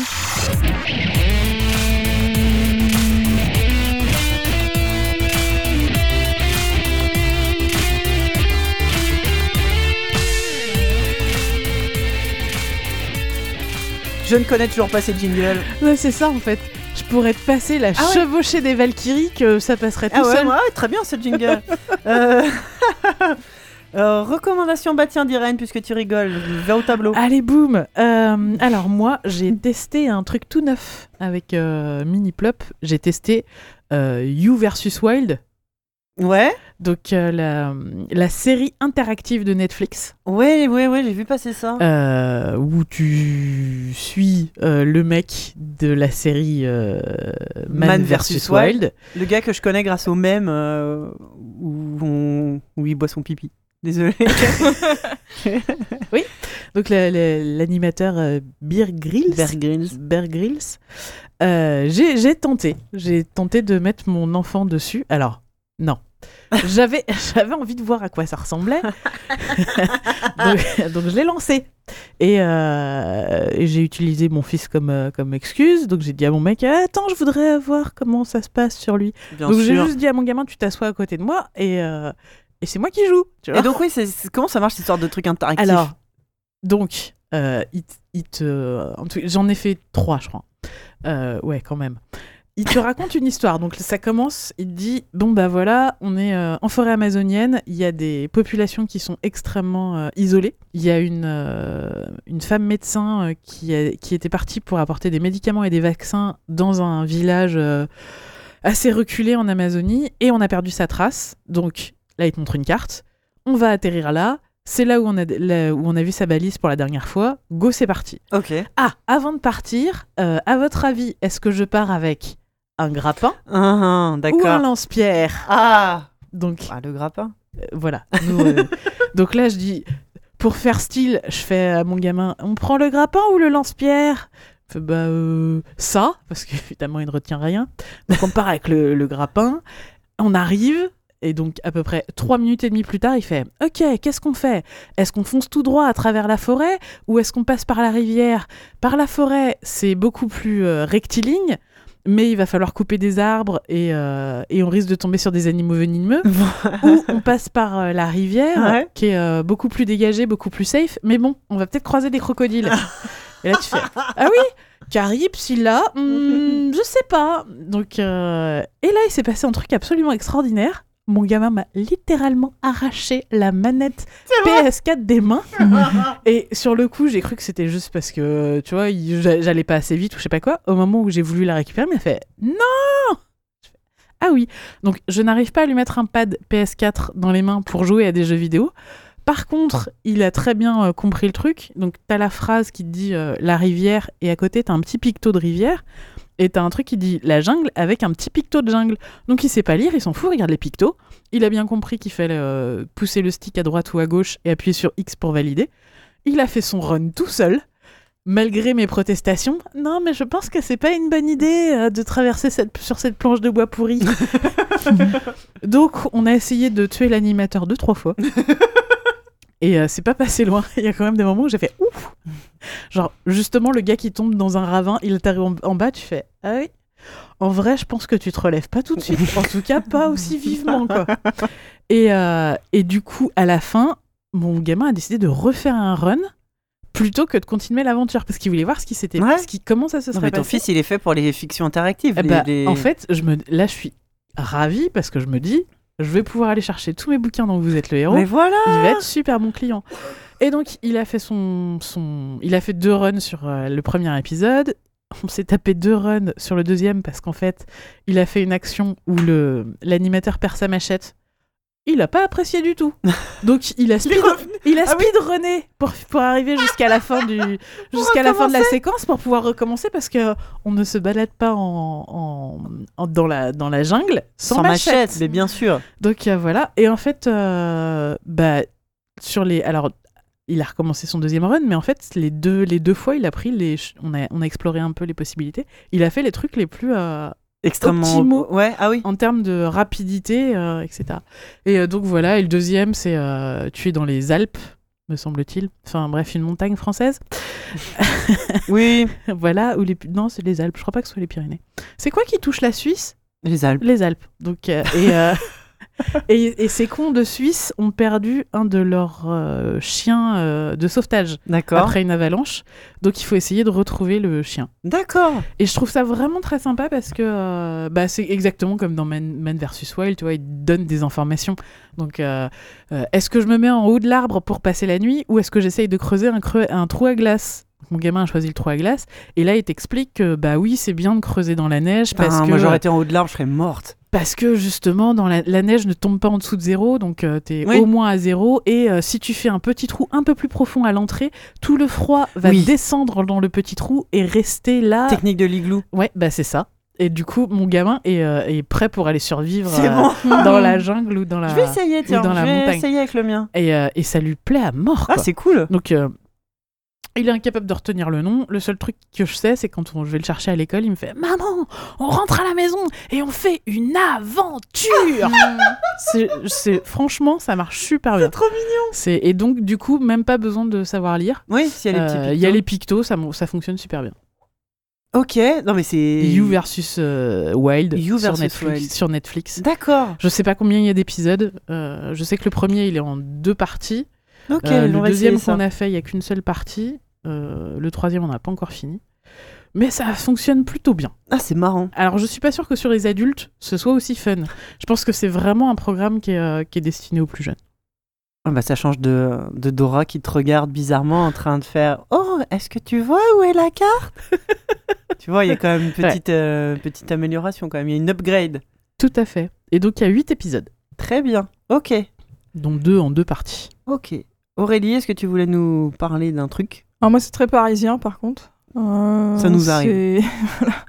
c'est- euh, la réouverture de la fondation Good Planet. euh, c'est au Bois de Boulogne. Ouais. En fait, c'est euh, sous le parrainage et conçu par Yann Arthus Bertrand. Ok. Et c'est un espace en fait qui est complètement gratuit. Euh, vous pouvez aller euh, avec les, en famille avec les enfants. Et euh, il y a des, tas des les, week-ends notamment il y a des ateliers il y a des, plein de, plein d'ateliers que vous pouvez faire avec avec les enfants ou ou, adultes hein, si vous voulez. Il y a des ateliers yoga cuisine tout ça. Et donc cette année notamment il y a une expo Planète Océan qui est liée au film hein, qu'on avait vu documentaire il y a, je, je sais plus quand c'était l'année dernière peut-être Euh, et c'est dans des salles, c'est-à-dire qu'il y a vraiment l'aspect aussi euh, 360 degrés, vous êtes Ouais. immergé dans les images euh, pour euh, faire découvrir aux, aux enfants euh, l'océan. Ça peut être euh, vraiment un- une expo euh, très sympa et immersive. Et ils ont aussi euh, construit une ruche euh, géante. euh, pour euh, faire euh, comprendre la, la vie des abeilles. Ah, c'est et cool, je crois qu'elle fait 12 mètres d'eau. Ah ouais Ah oui. les... Et donc voilà, avec, euh, avec, euh, avec Genre, tu joues l'abeille? Oui, c'est ça. Tu, tu, Tu peux. Tu, tu Ah, peux, c'est cro- tu génial, peux te ça. prendre pour une abeille dans ta ruche. Donc, euh, ouais, c'est euh, c'est sympa Ah, de chouette, découvrir un peu. C'est très écolo, évidemment, Ouais. la, la fondation Good Planet. Oui. Et bah. euh, voilà, pour. Et, c'est- et, c'est- et tout est gratuit. Ah, c'est vachement chouette. Très bien. Ah, bon, ça, fait, ça fait un peu une petite trotte Boulogne, mais euh, Ouais. ça doit valoir le coup. Eh ben moi, j'ai pas d'idée. Bon, c'est pas grave, nos auditeurs en ont pour toi. Euh, recommandation de Maxime. Il nous recommande la série de livres sur Ellie et Willan, écrite par Pierre Bottero, qui date un peu, c'est sorti en 2003, mais qui reste toujours plaisante. Ça raconte l'histoire d'une fille de 13 ans dans un monde fantastique. Voilà. Il avait, lu, ouais, il avait lu l'histoire quand il avait 12-13 ans. Et euh, il pense que ça peut facilement con- convenir à des enfants à partir de 10 ans. C'est une saga, ça fait 9 livres, ou 3 en, en version intégrale, Mhm. mais il recommande chaudement. Donc euh, ça s'appelle Ewilan. Mais ça me dit quelque chose, il me semble que j'ai vendu ces- cette série de bouquins Ah oui, c'est très possible. C'est très, très connu. à des gens qui cherchaient euh, du, du Harry Potter-like. Euh, Ça tombe fort à propos, dis-moi. Oui, dis donc. Alors, c'est, ça parle d'une jeune fille qui est née dans un autre monde parallèle. Voilà, il est, il est, ques- il est question de guerre. et- Tu connais Oh, peut-être oui, Elana? Le pacte des marchands Non, Du même auteur? Ça me Non. dit rien, ça. Ça, c'est euh, voilà, Pierre Bottero. Très bien. Euh, donc, tu valides? Ah oui, oui. Euh, Oui. Recommandation validée. Et euh, recommandation de Nico, qui nous dit que vu qu'on parle souvent euh, de la boîte à histoire euh, Luni, Mhm. il se demandait si on connaissait Phonybox. Non. Voilà, moi non plus. Ça demande un peu plus d'huile de coude. Ouh là là Vu que c'est à base de Raspberry Pi et qu'il faut la fabriquer. Mais une fois conçu, con... ah, mais une fois conçu, les enfants peuvent poser sur le lecteur une carte RFID décorée aux couleurs de la playlist et hop, tout se lit tout seul. Ça m'intéresse. J'ai plein de, de, de petits marqueurs RFID qui me restent de mon na- Nabastag dont je sais pas quoi foutre. Ça peut être pas mal. La dernière version inclut même Spotify. Euh, et il y a même moyen de mettre des podcasts comme Oli de France Inter. Mhm. Donc un podcast qu'on avait recommandé sur le compte Twitter. Ouais. Euh, c'est euh, un podcast de France Inter qui raconte des histoires pour aller lit. Qui sont forts pour trouver des noms. Ouais. Ou les petites histoires de Tamel Taleming. qui ça doit être du podcast aussi, je connais pas. Bref, c'est super complet. Il n'y a pas le côté choix des éléments de la Luni, mais par contre, on peut mettre ce qu'on veut et pas besoin de savoir lire pour en profiter. Euh, pas besoin de s'y connaître des masses en informatique. Il y a une commande pour tout installer en une ligne. Et euh, Nico nous a donné euh, le lien vers le site où on peut le récupérer sur un GitHub. Donc on mettra ça sur, le Discord. Discord. Voilà. Tu, tu sais qu'il y a des gens qui sont en train d'essayer de faire revivre les Nabastag? Oui, j'ai vu ça, mais ils, f- ils, ils ont, ils ont créé une nouvelle carte mère. Ouais, ils sont en train de refaire toute la... tout le hardware Ouais. avec des nouvelles euh, fonctionnalités. Et euh, pour l'instant, c'est vraiment euh, de du bricolage dans un coin. Ils sont en train d'un peu de collecter les, les adresses mail de gens que ça intéresse. Donc, il y a y, a une newsletter à laquelle s'abonner. Ouais, c'est cool ça, parce que la première fois que j'en avais entendu parler, ils étaient sur un salon tech. Ouais, Et en fait, si tu venais avec ton Abastag, ils te filaient une carte Ouais. mère.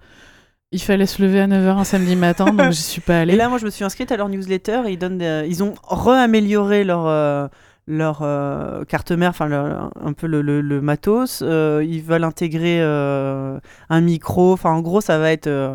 comment ça s'appelle? Alexa, mais, mais en forme de lapin.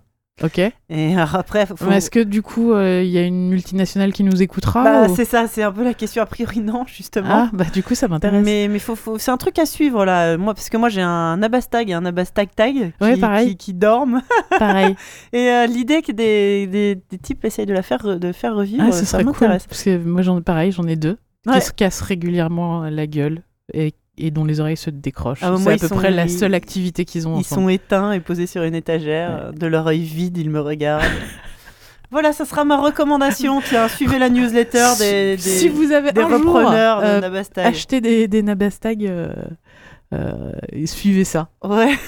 Sinon, bah, c'est bien, vous vous êtes pas fait couillonner, comme nous. Mais la French Tech, c'était le Ouais, turfu, bah ouais. c'était avant la- les trucs connectés dans tous les Startup sens. Nation, ouais. Ouais, ouais, tu m'étonnes.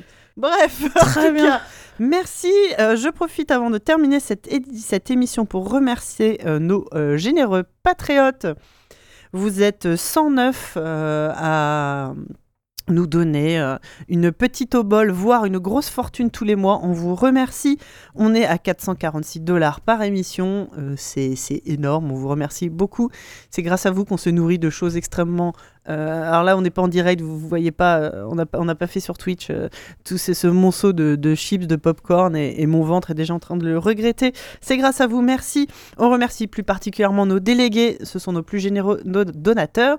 Merci à Sarah, merci à Vaniel, merci à Alak et merci à Fun Shilling, comme d'habitude. Un grand merci. Et surtout, grâce à vos dons, normalement, les podcasts devraient sortir à un rythme un peu plus régulier, puisque nous allons sous-traiter le montage et me permettre de récupérer une vie sociale. Déjà, et puis euh, que ton ordinateur. euh, Oui, puis en plus, mon ordinateur est en train de crever, donc ça tombe très bien. Voilà, donc on va. Je sais pas quand vous écouterez euh, cette émission. On a déjà celle d'avant à monter d'abord, Oui, bah, je- Mais, j'appelle le monteur ce soir. au moment où on enregistre. Mais voilà, merci, merci à tout le monde, merci aux donateurs, merci Aurélie d'être venue dans l'émission. Merci à vous. Franchement, c'était super. On a appris plein de trucs sur ce fabuleux métier euh, d'auteur et d'autrice. ne faites pas ça pour l'argent, faites ça pour la passion. Je pense que ça sera la, La conclusion. C'est à peu près pareil dans le journalisme, hein, je vous rassure. Euh, et dans le graphisme, euh, c'est un petit peu en train aussi d'arriver. hein. Les pourcentages baissent de plus en plus parce que c'est un métier que l'on fait parce que l'on aime ça. C'est super. En Euh, fait, je crois que ça marche pour tous les métiers qu'on fait parce qu'on aime ça. Hein. Les Ouais. faites pas parce que vous voulez de l'argent. ouais, Parce que dès qu'il y a de la passion, ça permet de tirer les salaires vers le bas. vraiment de l'arnaque. N'oubliez pas de constituer euh, des euh, syndicats. Ouais. Ça sera mon dernier conseil. Merci tout le monde et puis ben, au mois prochain. Bye bye.